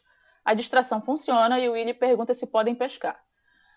Então o Jamie pergunta para ele se ele pescou muito na Inglaterra, mas na mesma hora ele se arrepende com medo de Willie lembrar que o Jamie levava ele para pescar. Ele fica se perguntando o que deu nele para tocar naquele assunto e será que inconscientemente ele queria que o Willie lembrasse dele?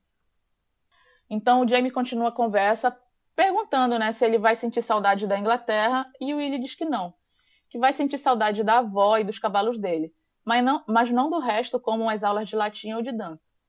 O Jamie pergunta se ele não gostava de dançar e o Willie diz que não, que é coisa para meninas. Então ele pergunta ao Jamie se ele gosta de música e o Jamie diz que não, mas que gosta de meninas. E o Willie diz que a Claire é muito bonita mesmo. Depois disso, o Jamie diz que eles têm que dormir e sugere que eles dividam a coberta por causa do frio. A verdade é que nem estava frio. O Jamie sugeriu aquilo para ter uma desculpa para o Willie ficar próximo dele, já que não teria vergonha entre dois homens dividirem um cobertor por esse motivo. O Willie logo adormece e o Jamie fica acordado por muito tempo abraçando o filho adormecido. Hum.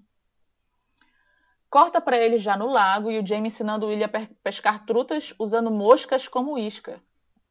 Essa parte é muito engraçada, com os erros do Willie na hora de pescar, e também muito doce, porque a gente vê o Jamie desfrutando ao máximo qualquer contato com o Willie com a desculpa de ensinar. Super feliz ali em, em poder tocar o filho, né? Tem uma hora que o Jamie está ensinando o Willie a lançar e o Willie dizendo que está errado porque o Jamie porque viu o Jamie lançar com a mão esquerda. Então o Jamie conta que é canhoto e o Willie diz que também é. E que a mãe queria que ele aprendesse a usar a mão direita, mas o pai dele não deixou, dizendo que ele teria vantagem de ser canhoto em uma luta de espadas. Nessa hora, o Jamie sente um misto de ciúme e gratidão pelo John, mas a gratidão prevalece. O Jamie diz que o John é um homem sábio e o Willie diz que ele era um soldado e que lutou na revolta da Escócia. Quando ele fala isso, ele fica sem graça ao se dar, se dar conta né, que o Jamie é escocês. Mas o, o Jamie diz que sabe que foi lá que ele conheceu o John. O Jamie até pensa em contar sobre o primeiro encontro dele com o John, mas depois desiste por ser ingratidão com ele. E só diz que o pai dele era muito corajoso mesmo.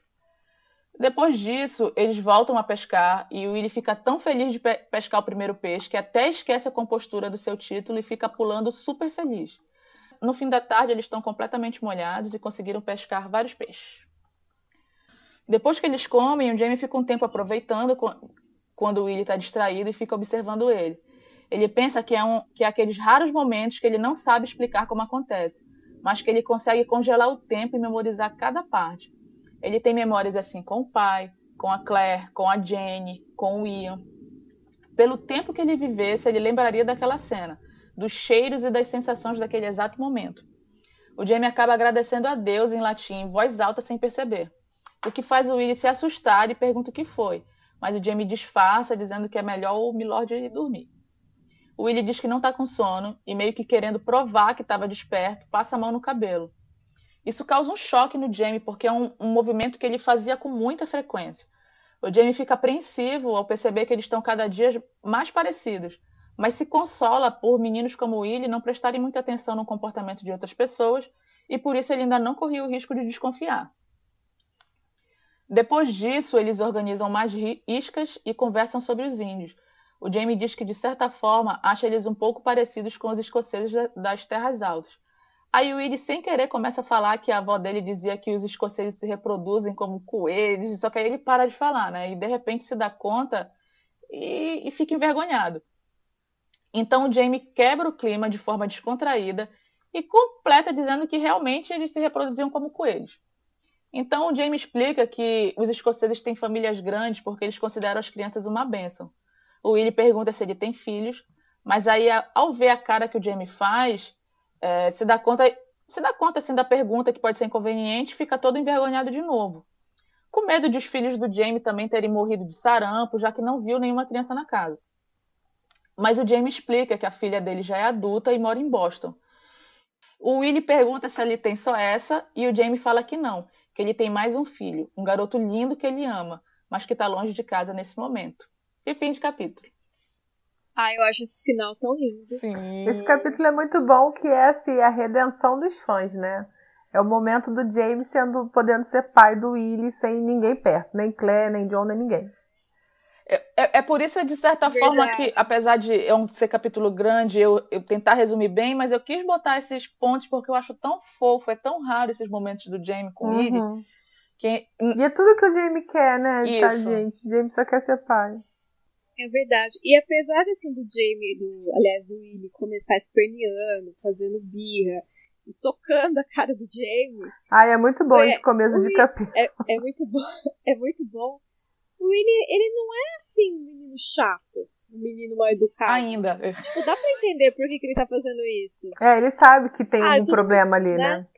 Sim, tipo, olha o que tudo que o menino tá passando, sabe? É natural que ele vai querer se rebelar, ele não vai querer sair, tipo, num, numa, um passeio com um estranho enquanto o pai dele tá morrendo. Eu acho até que o Jamie não, demora a perceber isso, né? Eu meio que era uma coisa óbvia, assim, quando eu tava lendo. Ah, não sei.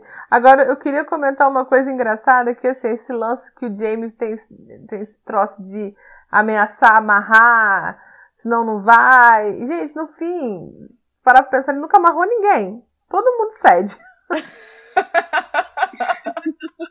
Todo mundo vai. e ele não faz nada, ele não ameaça assim, gritando nada. Ele só fala, eu vou amarrar. Aí a pessoa desiste. É. Mais ou menos, porque ele deu um soco na boca do estômago do menino. É, é porque ele é um freizinho, né? É um freizinho.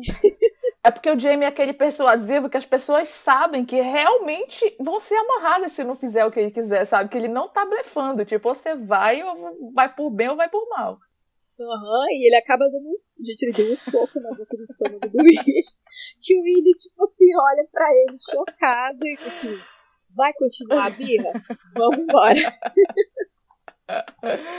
Ai. O senhor é um brutamonte. Não, e mais, e mais pra frente, depois ele pensando que esperava não, não ter que bater mais no menino. Ai, gente, muito bom. É, a parte que ele tá chorando, né, e o Jamie acha que é dor de barriga, realmente, o Jamie demorou para entender por que, que ele tava chorando, né? E. Cara, pensa, ele tinha acabado de perder a mãe. O pai dele tava com uma doença misteriosa. E ele tá no meio do nada, com um estranho, assim. Gente, é, é muito assustador. É mesmo. Eu acho bonitinho que depois, quando ele, as coisas vão melhorando, ele acaba sei lá, conversando lá sobre dança. Ele fala, não, dança é de meninas. Aí o Jamie fala, ai, mas eu gosto de meninas. Aí ele fala, ai, a senhora Fraser é bonita. Sim. Mas não quando ela está com a cara pintada. Menos com a cara pintada. Ai, gente, o charme da Claire não passa nem pelo Willy. Aham. Uhum. O Jamie também descobre que o Willy é canhoto, né? Sim. E mais uma semelhança. Enfim, é um capítulo assim que apesar dos pesares, é, ele é bonitinho demais. É triste e doce a forma como o Jamie fica ele, ele fica grato ao John, mas ao mesmo tempo ele sente aquele ciúmezinho de não poder criar o filho, não ter contato com o filho, né? É, é bem agridoce esse capítulo. Uhum. E esse final é muito bonito. É mesmo. Capítulo 28 discussão acalorada. Bom, gente, infelizmente o Ian pegou o sarampo. E a Claire acaba levando ele pra cabana, né? Tira lá da onde, tira ele da onde ele tá dormindo, leva ele pra cabana para cuidar. Lembrando que ela tá cuidando do John também, que está com sarampo, né? Aí, enquanto ela começa a cuidar dele, o Ian começa a delirar. E ele começa a conversar sobre o que aconteceu na, lá na Jamaica, começa a falar sobre o Mr. Willoughby, né, que era o chinês, e o John começa a participar da conversa também. Até mesmo sobre a Gilles, né, o Ian começa a falar, fala sobre as pedras preciosas. Enfim, são páginas e páginas deles falando sobre isso, né, enquanto o Ian tá delirando. E é engraçado que o John tá ali, né, só que ele também fica muito curioso com as histórias que o Ian vai contando sobre a Gilles, ele fica perguntando, assim, a Claire percebe, né, que ele tá curioso também. Até que chega um ponto que a Claire fala pro William que é melhor ele descansar. Até tem uma parte que o rolo bate na porta de novo e a Claire abre a porta xingando o rolo, como sempre, né? Mas o rolo só quer ficar ali pertinho do Ian e dorme junto com ele, assim, é muito fofo. E depois que o Ian pega no sono e o John também, a Claire pega a cesta dela, né? E começa a tricotar. E nesse capítulo tem uma parte que é muito engraçada, que a gente descobre que a Claire não sabia tricotar e o J é o Jamie e o Ian que ensinam ela. É bem engraçado porque eles falam que na Escócia todos os homens sabem tricotar e fazer suas meias e quando eles descobrem que a Claire não sabe nada, tipo, ela sofre mó bullying, mas eles acabam ensinando, assim, é uma curiosidade fofa. Então ela pega ali o cesto para tricotar, né? Enquanto ela tá ali, assim, ela fica pensando que como é exaustivo cuidar de outras pessoas, né? E que no fundo ela queria que todos eles fossem embora. Mas aí ela olha pro John deitado ali na cama, doente, né? E acaba se sentindo envergonhada em pensar tudo, em tudo isso. Porque ela mesma admite que vai ter uma hora que ele vai embora com o Willy, o Ian vai melhorar, mas tudo aquilo que estava acontecendo na vida do John não ia passar, né? Depois, mais tarde, o John acaba acordando, a Claire oferece um chá e senta ali do lado dele e eles começam a conversar. O, a Claire diz que sente muito pela esposa, né? Pela esposa dele. E ele agradece e acaba observando que a Claire é muito boa com o Ian e que, ele é muito, que ela é muito maternal e chega a perguntar para ela se ela tem filhos, o que é uma parte muito legal. porque ela diz que sim, ela e o Jamie têm uma filha. E o John fica tão chocado e pergunta se a menina é do Jamie, o que acaba deixando a Claire irritada, né? Tipo, ela fala, é, e não chame ela de menina. Aí a, Claire ela tá cansada já de ser diplomática com o John, né? E pergunta se o John tá com ciúmes, né? E ele acaba dizendo que é mais uma coisa que os dois têm em comum. O que deixa Claire mais irritada ainda. Ela acaba perguntando para ele de uma vez por que, que ele trouxe o William. E ele diz que é óbvio, que era porque o Jamie visse ele. E ela acrescenta que também sabia que, que ele trouxe para poder ver o Jamie, né? O John acaba falando para ela que ela é uma mulher muito direta, que nunca tinha conhecido ninguém como ela e que ela não é uma mulher de bom convívio. Aí ela responde dizendo que não tem culpa porque nasceu assim, e ele responde que ele também nasceu assim. Ele também não tem culpa e nasceu assim. A conversa entre os dois é muito boa, assim, eu tô resumindo bastante, mas eles deixam a diplomacia realmente de lado, né? Tem uma hora que o John começa a falar que não foi o marido adequado para a esposa e que eles não tiveram filhos, porque aí bem na hora a Claire interrompe e diz que não quer saber. O que eu fico com muita raiva da Claire, porque eu queria saber. Mas ela fala, eu não quero saber. Aí ele retruca perguntando, ah é? Você não quer saber? Aí ele diz, né, que ela acusou ele de ciúmes, questionou todos os motivos dele ter ido lá, fez várias, né, Tipo, ficou achando que eram várias coisas. E ele acaba admitindo que ele gostava muito da esposa, mas gostava como se fosse uma irmã. Porque eles não tinham convivido muito, né? Mas que quando a Isabel morreu, ele não sentiu nada. E na realidade, ele tinha ido ali ver o Jamie para saber se ele ainda podia sentir alguma coisa. Ele acaba admitindo que sente vergonha disso, né? E quando ela pergunta para ele se ele ainda tem sentimentos pelo Jamie, ele acaba admitindo que sim e que Deus o ajude. Depois dessa conversa, né, o Ian tá melhor no outro dia, o John também. E ela acaba recebendo a visita de um pastor alemão. Mas não um cachorro, gente, um homem, tá? Que é um pastor alemão mesmo. E o homem chega ali, tipo, falando alemão. A Claire não, não tem o, o mesmo dom do Jamie para as línguas, né? Mas o John tá ali. E é muito engraçado porque o John, quando a hora que o John aparece, o cara acha estranho, começa tipo, ai meu Deus, que é esse homem? O John começa a falar ali pro cara e começa a traduzir pra Claire né, o que, que aconteceu. O pastor diz que o bebê que a Claire tinha feito parto, né, alguns capítulos atrás, morreu e a mãe também. Então morreu o bebezinho e a mãe de sarampo. Esse pastor queria que o Jamie conversasse com o homem lá da família, que pelo que eu entendi era o pai da menina, se eu não me engano, e o, o homem Miller lá, né, o patriarca da família, que estava querendo conversar, né, e ele o pedia que o Jamie conversasse com ele. O que, que tinha acontecido? Tinha acontecido uma epidemia de sarampo em Cross Creek, mas os Mullers viviam isolados e por isso não tinham sido infectados. Um dia, um grupo de índios foi até a casa deles e pediu água e comida, e esse homem expulsou os índios de lá. Expulsou os índios de lá com ofensas. Os índios, segundo esses Mullers, lançaram sinais misteriosos em direção à casa, o que para eles era como se os índios estivessem amaldiçoando a família, né? Quando a família foi infectada por sarampo no dia seguinte, o Muller tinha certeza que foram os índios que amaldiçoaram a família e chamou, e chamou esse pastor para realizar um exorcismo. Olha a situação. Mas como a mulher e o bebê adoeceram e depois morreram, o velho perdeu o bom senso e foi atrás de vingança junto com os seus filhos e os gêmeos. Então eles foram atrás desses índios o pastor acabou encontrando alguns escalpos de, dos índios, né? Que os Mullers assassinaram. E acabou descobrindo que o, o pai Muller estava vindo atrás dos Fraser, ele estava vindo para a cabana para encontrar a Claire, né? Então é por isso que ele foi para lá, porque ele queria, sei lá, avisar os Frasers de alguma forma que o cara estava indo, estava chegando ali, né? E não sabia o que o cara ia fazer. Isso deixa, obviamente, a Claire apavorada, porque ela achou que talvez ela, sei lá, ela pensou assim, talvez ele pense que eu estou por trás dessa doença, né? Porque ela tinha ficado lá, tinha feito parto, enfim, ela fica apavorada.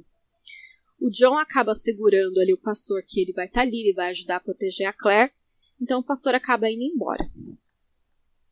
Depois de um longo dia de muita tensão, tipo, a Claire tá com muito medo do que pode acontecer, o alemão aparece. Só que ele aparece e começa a chorar muito. Ele está muito desesperado. Ele abraça a Claire assim e diz que ele veio o mais rápido possível, que ele tinha muito medo que a doença tivesse chegado ali e que tivesse acontecido alguma coisa com ela, que ele trouxe algo para protegê-la, que ele queria, né, que isso protegesse ela e afastasse dessa maldição, que ele gosta muito da Claire, que, tipo, ele sente por ela o que ele sente pelas noras dele, assim, tipo, é, é, é totalmente ao contrário. A Claire fica achando que ele vai lá, sei lá, matar ela, mas ele chega ali, tipo, não, eu vim te proteger e tal. Até que ele entrega para ela, não, embrulho. E quando finalmente ela abre, gente, na verdade, ele trouxe um escalpo da Índia Velha para ela. E que, tipo, na hora que ela abre e vê os cabelos da Índia tal, ela finalmente se lembra do que ela contou para ela, né? Que ela não devia se preocupar, porque a doença era enviada pelos deuses e não seria culpa dela. E o capítulo termina assim. Ana, é o escalpo da, da Naomi com aquele amuleto que ela usava, que ele entrega para Claire. É as duas coisas que faz ele ela lembrar dela. Esse capítulo é muito chocante, né? Porque aí tem a, a, frase que ela falou que não tinha nada com nada e agora faz todo sentido, né? Tipo, a doença agora vem, faz sentido, né? Sim. A doença vem, não é sua culpa. Fica tranquila, segue firme. Mas, eu acho um grandíssimo plot twist o final desse capítulo. Sim. É porque começa super de boa, né? O Ian, o jovem é doentinho, tadinho. E eu gosto muito desse capítulo porque ele junta personagens que não, não tem conexão, né? Que é o jovem Ian, Claire e o, o Lord John. Tá todo mundo ali doente, tá todo mundo cuidando. Aí, enfim, eles estão se fazendo companhia porque estão em isolamento, gente. isolamento desde que mundo é mundo de doença, tá? Boa. E aí Boa. eles estão lá e o que que fazem? Ficam conversando, né? Que nem a gente teve que ficar dando nó em pego d'água pra, pra distrair, pra passar o tempo. E, e é aí uma... eu acho o máximo. Não, eu ia dizer que é uma conversa super aleatória, que o jovem do nada começa a falar que a Gayles fazia remédio com pedras tipo ametista para dor de cabeça, esmeralda é o novo Viagra, que ela passou esmeralda nele quando ela ia abusar dele. É uma conversa nada a ver, assim, bem aleatória. Gente, o Ian, ele é muito engraçado. É porque ele não tem interesse em saber mais do que deve, mas ele é muito ligado nos detalhes. É porque ele não, ele não tem interesse em juntar esses detalhes todos, né? Porque a, a Gayle estava ali praticamente contando tudo para ele, o que, que ela era e tal. Boa. Porque você vê, ele, ele contando aí aleatoriamente, ele contou tudo que ela fazia. O que ela ele fazia só não liga o, o porquê. É. Uhum. E o John fica sério, mas aí deu certo? O que, ela fez? Muito candinha ele, a cara. Não, essa parte também da, deles sacanear a Claire porque a Claire não sabe tricotar, eu amo. Eu é. acho muito legal, é uma coisa muito besta. E aí eu tava pensando no que a gente tava comentando, gente, né, antes até de começar a gravar, que a Dayana, às vezes, ela alonga umas partes que, assim, muita coisa que às vezes não precisa. Só que, por outro lado, como saber o que, que ela coloca ou não? Porque você vê, esse capítulo tá cheio de elementos maravilhosos. Uma das coisas mais interessantes é a discussão se a caçada não sabe tricotar. Sim. É, é uma coisa totalmente aleatória que é legal saber que foi o Jamie e o Ian que ensinaram para ela, né? Uhum. E até da gente ver a diferença, né, de, de, de, criação. Tipo, o Jamie e o Ian fica assim, como assim? Como é, como é que você fazia suas meias? Todo menino das terras altas sabe tricotar. E a Claire, meu filho, eu comprava. É muito, é muito engraçado. Eu uso lupo.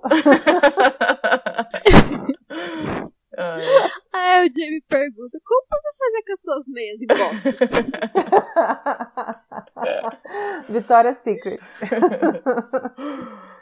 Outra coisa que eu acho o máximo é que ninguém nunca acredita que. É, primeiro, assim, é o primeiro, são dois choques. A Clea, ah, você tem uma filha? Choque um. O James sabe? Sim, o James é sabe. Jamie. É dele. Filho do Jamie? Ninguém acredita. Porque aconteceu a mesma coisa com a Márcia ali, né? eu acho até que tem uma parte. De certa forma, a Claire é até um pouco hipócrita, porque ela começa, ela meio que dá uma atacada no, no John por tudo que ela sente. Tipo, ela fica com raiva dessa. Dessa que, Quando ela pergunta pro, pro John se, ela tá, se ele tá com ciúme por causa da Bri, ciúme de saber que, que o Jamie tem uma filha, quando na verdade ela também sentiu esse ciúme do Willie, sabe? E, e uhum. até a uhum. forma que ele responde para ela falar ah, é algo que a gente tem em comum, ele tá muito afiado. Ele percebeu que ela também tinha ciúme, mas ele não, não deu aquela alfinetada, né? Ela não, ela já partiu para grosseria. é, estúpido. A, a, até a parte que, que, que ele tá falando sobre a Isabel, de eles não terem tido filhos, que ela já fala assim, ai, não quero ouvir, não quero ouvir. E é outra coisa que ele fala assim, ah, você não quer ouvir ou não quer ouvir porque para você poder continuar pensando mal de mim, sabe? Quando não, não tem muito, não tem motivo para ela continuar tanto com aquela animosidade com ele. Uhum. E eu queria ouvir, Claire. Poxa! Ele tava começando a desabafar. Não, a gente teve um casamento, mas eu não fui adequado. A gente não teve filhos porque. É, eu não quero. É uma ouvir. coisa que. Eu, eu não li todos os spin-offs do John, mas é uma coisa que eu queria que tivesse um pouco mais na série principal, falando um pouco mais sobre a relação dele com a Isabel. É, eu, eu acho muito escroto essa apatia que ele tem pela morte da Isobel, e de certa forma eu acho até contraditório por, o que a Diana escreveu, na verdade. Porque ele fala que ele tinha ela como uma irmã e tal, e ao mesmo tempo ele fala que ele não sente nada. E, pô, cara, se a sua irmã morreu, mesmo pessoa que você só tinha uma amizade, você tem que sentir alguma coisa.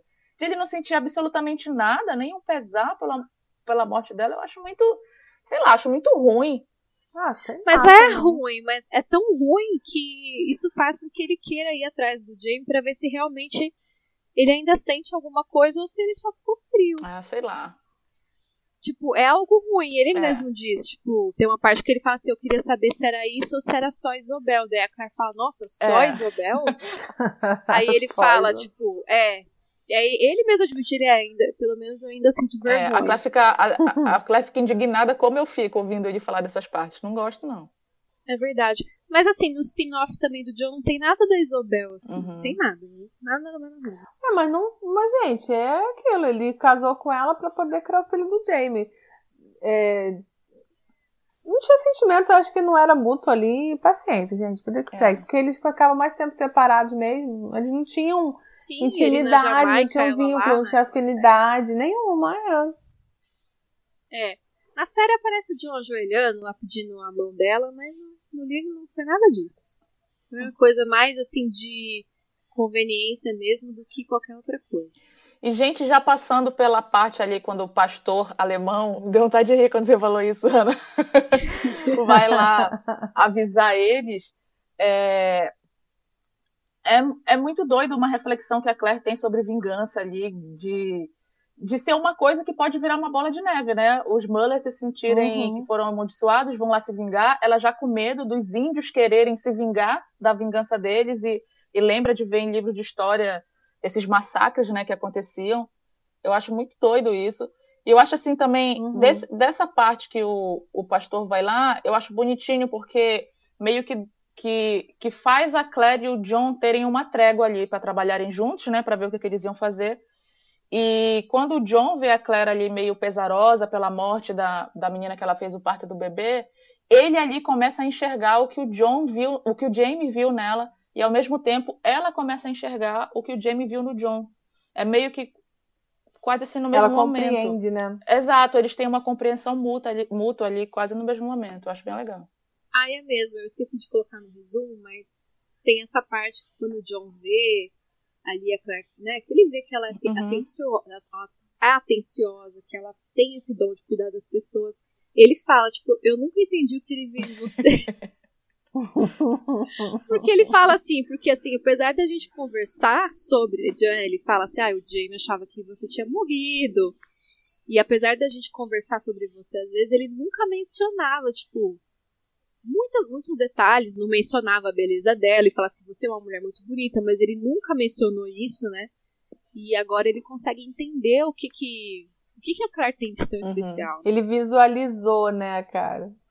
Uhum. Ah, é muito bom. E todas mesmo. as partes também eu acho o máximo que ele fica assim, nossa, você não é fácil, meu Deus, Sim. você é Caramba. É, ele tá descobrindo, né, a Claire junto ali, né?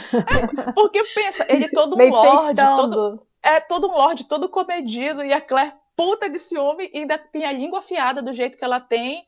Ela, é, ela sem, sem estar tá destemperada como ele deixa ela, ela já tem a língua afiada, imagine da forma como ela, ele abala ela. Exatamente. Muito doido. Uhum. E aí eu acho legal que esse capítulo ele é todo assim de, de união, de, de conhecimento, de compreensão, e daqui a pouco, puf, vira de cabeça para baixo o capítulo. O mundo vai se acabar, tem o pastor aí trazendo, falando, ó, oh, deu merda, vai dar ruim. e aí daqui a pouco vem o próprio Miller e, cara, deu merda, deu ruim. Sabe quem puder. Gente, essa cena do Miller, quando ele encontra Claire, a forma como a Diana descreve a fragilidade e o pranto dele, e, e, tipo assim, eu lendo, eu não sabia o que, o que sentir, porque eu, eu fiquei, eu tava com pena que a forma como ela descreve ele é como um homem desesperado, um homem que perdeu uhum. tudo, mas ao mesmo tempo você lembra assim, caraca, ele chegou com os escalpos, ele matou um monte de índio. Aí, pior ainda por cima, quando ele dá o escalpo da na, na, na Yawen, que a gente conheceu através da Claire, com a muleta, e a gente fica assim, meu Deus, como eu tô tendo pena desse cara que matou a, a velhinha índia lá, cara. É uma coisa muito estranha, mas é muito bem escrito pela Diana. Não, não tem como a gente não sentir, de certa uhum. forma, pena A família dele, dele toda morreu, né? Não, não, foi a, a filha e o neto. A filha e o neto que morreram. Isso. A filha e o neto, aliás, isso. E assim, é claro que o que ele fez foi muito errado, foi, obviamente foi péssimo, foi errado. Mas assim, é uma quebra de expectativa mesmo, né? Porque a cara tá esperando, gente, esse homem vai vir aqui é. matar, né?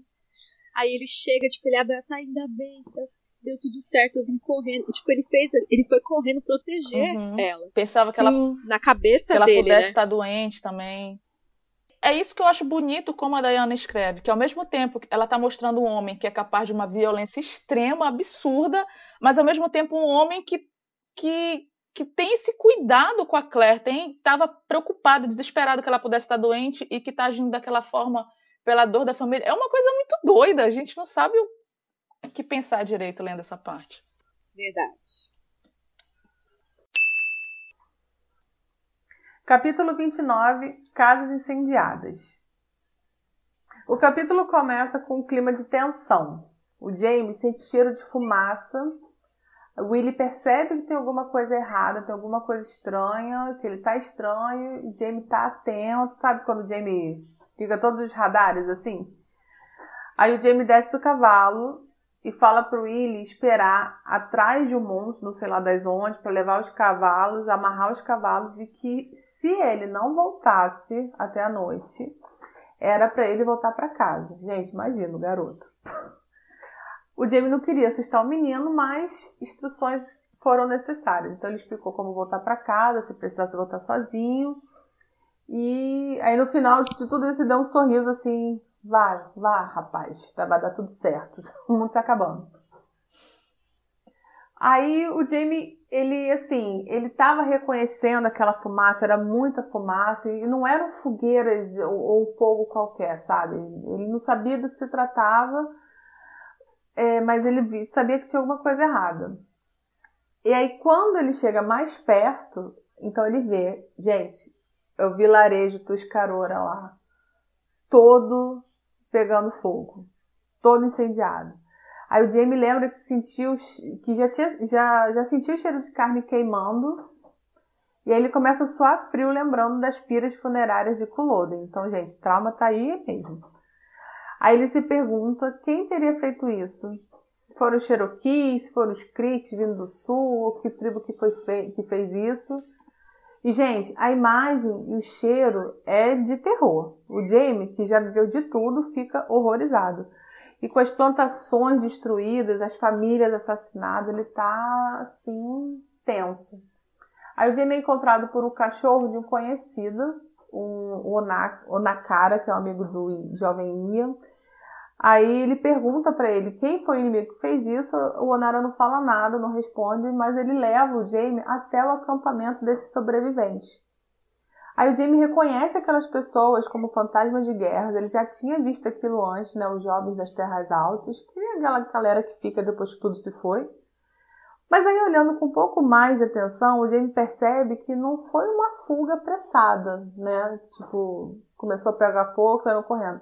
Foi um recuo organizado, porque tinha os pertences, tinham roupas, tinha os animais.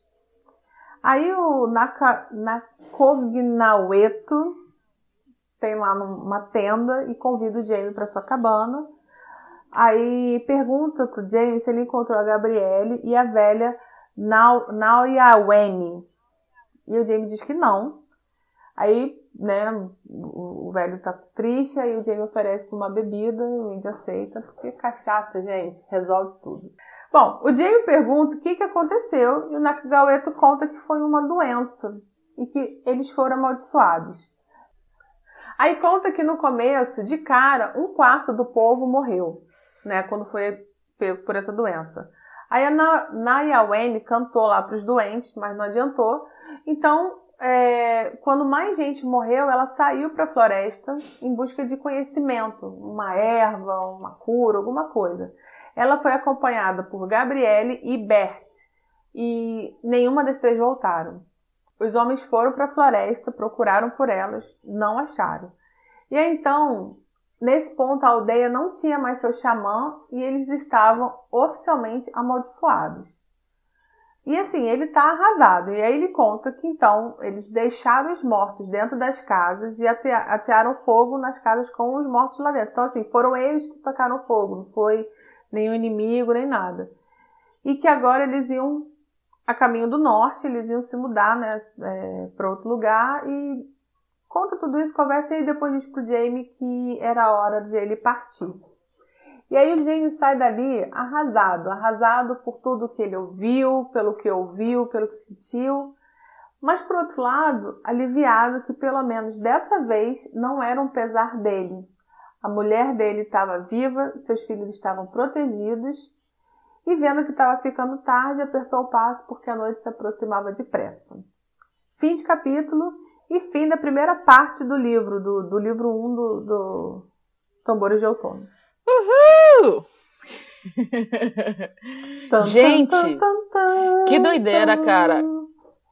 Quando, quando o James chega, que vê tudo pegando fogo, eu pensei que tinha sido feito tudo pelo o Muller lá. Que eu falei, meu. A primeira vez que eu li, eu pensei, meu Deus, ele incendiou a, o negócio todo, matou todo mundo. Eu fiquei, como assim ele conseguiu dar cabo de uma vila inteira indígena, só ele e os filhos? Nossa, eu fiquei bem assustada na hora. Mas essa escrita que a Diana, ela escreve de um jeito pra gente pensar isso mesmo, né? Sim, sim. A gente já pensa no pior. Gente, voltando ao início do capítulo, cara, eu super entendo quando o Jamie quer deixar a Claire nos locais e ela não, eu vou, eu vou. Porque se eu fosse o Willy e o Jamie me desse, ó, as instruções, olha, tá? Fica aqui, se eu não voltar, você volta. Tipo, uma viagem que eles estão fazendo há não sei quantos dias. Como é que o garoto ia voltar sozinho? E. Gente! E tipo assim, ó, meu filho. Não, e as não instruções voltar... são maravilhosas. Eu não entrei no detalhe, mas era assim: você segue é, reto aqui, vira direita ali até um riacho, aí você vai ouvir o riacho. Aí você depois vai andar mais é, dois dias, sempre com o sol à esquerda até o meio-dia, e depois o sol à direita depois do meio-dia, e aí depois de uns dois dias assim, Aí o cavalo te leva para casa. Isso! Não, e a, antes disso ainda tem assim: você vai primeiro, aí você vai chegar numa, numa cachoeira que tem uma caverna, você dorme, aí no outro. Cara, que doideira! Ah, você dorme lá sozinho. Me espera. Tipo, ó, você vai Se eu não chegar até de manhã, aí você volta para casa. É, é muito. E eu fiquei assim, gente, como se eu fosse o Willy, jamais eu ia bater o pé. Não, eu vou com você, eu não vou ficar aqui sozinho, nem morto, com sabe-se lá o que que tá botando fogo Aí onde você. Vai que essa pessoa que botou fogo onde, onde o Jamie vai investigar tá solto ainda por aí para pegar os outros. Mas eu entendi eu... o Jamie, porque assim, como ele já percebeu que ali o ruim tinha sido grande, ele falou: bom, cara, se me pegarem vão me matar, então pelo menos não me matam sozinho, né? Não, não, realmente. O Jamie, o Jamie tá super correto, mas que se eu fosse o William, eu ia me comportar igual a Claire, eu ia. Fora que assim, ele dando as instruções, eu já ia esquecer na hora que eu Gente, imagina eu com essas instruções, que eu não lembro de nada, não lembro que eu falei cinco minutos atrás. Ai, muito bom, cara. Na hora que ele ia falar, você vira direita, e eu pensava, era direita, mas era direita depois dessa árvore ou da outra? É, a Gabi, olha que eu acho que eu tenho memória, uma memória fraca, mas ultimamente a Gabi tem me ganhado disparada. Aliás, eu queria dizer aqui que vocês falam assim, tudo que vocês falam assim, Gabi Dori, eu ouço no, no, no, com outro, outros, no plural, grupo, grupo de amigos. Então eu reconheci na minha vida que eu realmente não tenho memória, não é esse é o meu dom dessa, dessa encarnação aqui de agora. Mas voltando ao Oscar, na hora que o, o, o Jamie tá chegando lá no vilarejo, dá mó gatilho nele, né? Ele lembra tipo, um monte de coisa de Culloden, fica abalado, vomita. Ele lembra, assim, até da, do olhar que ele, quando ele encontra, né, já o, o pessoal que se refugiou, ele lembra até do olhar das uhum. pessoas, de aquele olhar de quem sim, perdeu ele tudo. reconhece a mesma situação, né? Sim, sim. Desamparo, né? Acho que a situação é essa, de desamparo. Uhum. E, gente, a gente fica sabendo que o Muller lá, ele ma matou, além da Nawa Wen, ele matou a filha e a, a bisneta dela. A filha dela não, na verdade, matou a mulher do Nakigonaweto e a tatataraneta lá. As, as três que encontraram a Claire, que trocaram presentes com ela no podcast que a gente fez, no capítulo do podcast passado, né, que a gente leu, as três foram assassinadas por ele pelos, pelos filhos. A Opala eu não sei, mas a Claire não deu sorte ali, não. Cara, que doideira. Ai, gente. Foi a, foi Mas uma... são as duas que foram acompanhar a Nayawemi lá, né? Uhum. Foi até, de certa forma, uma covardia, porque ele só matou as mulheres inocentes. Ele não foi se vingar dos homens. Não gostei. Fiquei com raiva do Miller. Perdi toda a pena que eu tava sentindo dele no capítulo passado. Ah, mas é assim mesmo. Um capítulo você sente uma coisa, no outro Sim. já acaba com. E de certa forma, o Nakiganoeto não, não faz nem ideia que elas foram assassinadas. Ele pensa que de repente elas sumiram porque eles estão amaldiçoados e tal. Isso, de certa forma, é até uma coisa boa, porque a Claire estava, capítulo passado, ela estava com medo que virasse uma chacina, um, enfim, um massacre de vingança de todos os lados. Por um lado é bom. E, gente, olha, esse episódio, para vocês que esperaram muito de um episódio pro outro, tem mais duas horas aqui a gente falando, hein? E fora a introdução, Gabi, eu acho que vai dar quase umas três horas de podcast, porque ainda tem a introdução do podcast passado. Antes de a gente começar a ler os capítulos, que a gente falou bastante coisa. Ah, mas vai ter edição. Ah, mas mais de duas horas já, já serve. Ah, já, com certeza. As, as últimas gravações estavam dando o quê? Uma horinha. Já dá, vai dar para Faltava uma... eu aqui. Realmente. É isso, gente. Muito obrigada a todos vocês que acompanharam a gente esse ano inteiro, que estão nas nossas redes. Toda vez que vocês agradecem, perguntam, comentam, isso é super, super importante, super legal, super inspirador para a gente continuar. Foi um ano difícil, mais um, né, gente? Mais um ano difícil, mas com muitas coisas boas, né? Tem coisa. Vem aí, né, Ana? Vem aí! ah, vem aí! Então, e a gente seguindo firme aqui, firme e forte. Então, eu queria aproveitar esse momento aqui para mandar um beijo para vocês, meninas, Ana e Vilma, que hum. me dão força, que às vezes fica difícil. Esse ano teve uns momentos que foram difíceis, mas assim, a gente fica aqui nos bastidores também se dando força e vocês foram muito legais, muito importantes. Então, obrigada por não desistirem de mim. Ai, e é isso. Queria desejar a todo mundo um Feliz Natal com as suas famílias, é, com todos os cuidados, com vacina, com muita alegria, falar de coisa boa. Um feliz ano novo. E ó, 2022 vem aí. Ai, gente, eu faço minhas palavras da Gabi, assim. A gente, a gente tá aqui, a gente se apoia. Eu quero agradecer muito o pessoal do Telegram. Realmente é um, uma energia que eles mandam pra gente, as meninas que estão sempre ali mandando mensagem, ao pessoal que mandou o printzinho mostrando da retrospectiva do Spotify, mostrando que a gente foi o podcast mais, podcast mais ouvido. Amei. Nossa, dá um, um, um quentinho no coração ali, sabe, pra gente ter uma força a mais para continuar. Enfim, é um, é um laço que a gente criou, que Outlander deu pra gente, né? Que a gente espero a gente ainda levar por muitos e muitos anos aí. Ainda tem muitos livros. A gente pensou que ia conseguir terminar os tambores de outono, mas eu digo, a gente terminou os tambores de outono. Só que a gente terminou a parte, A parte 1 que foi lançada aqui no Brasil. A gente não falou qual parte seria, entendeu? Exatamente. A gente que não explicou. Não Pois foi que é. não conseguiu. Ai, meu Deus.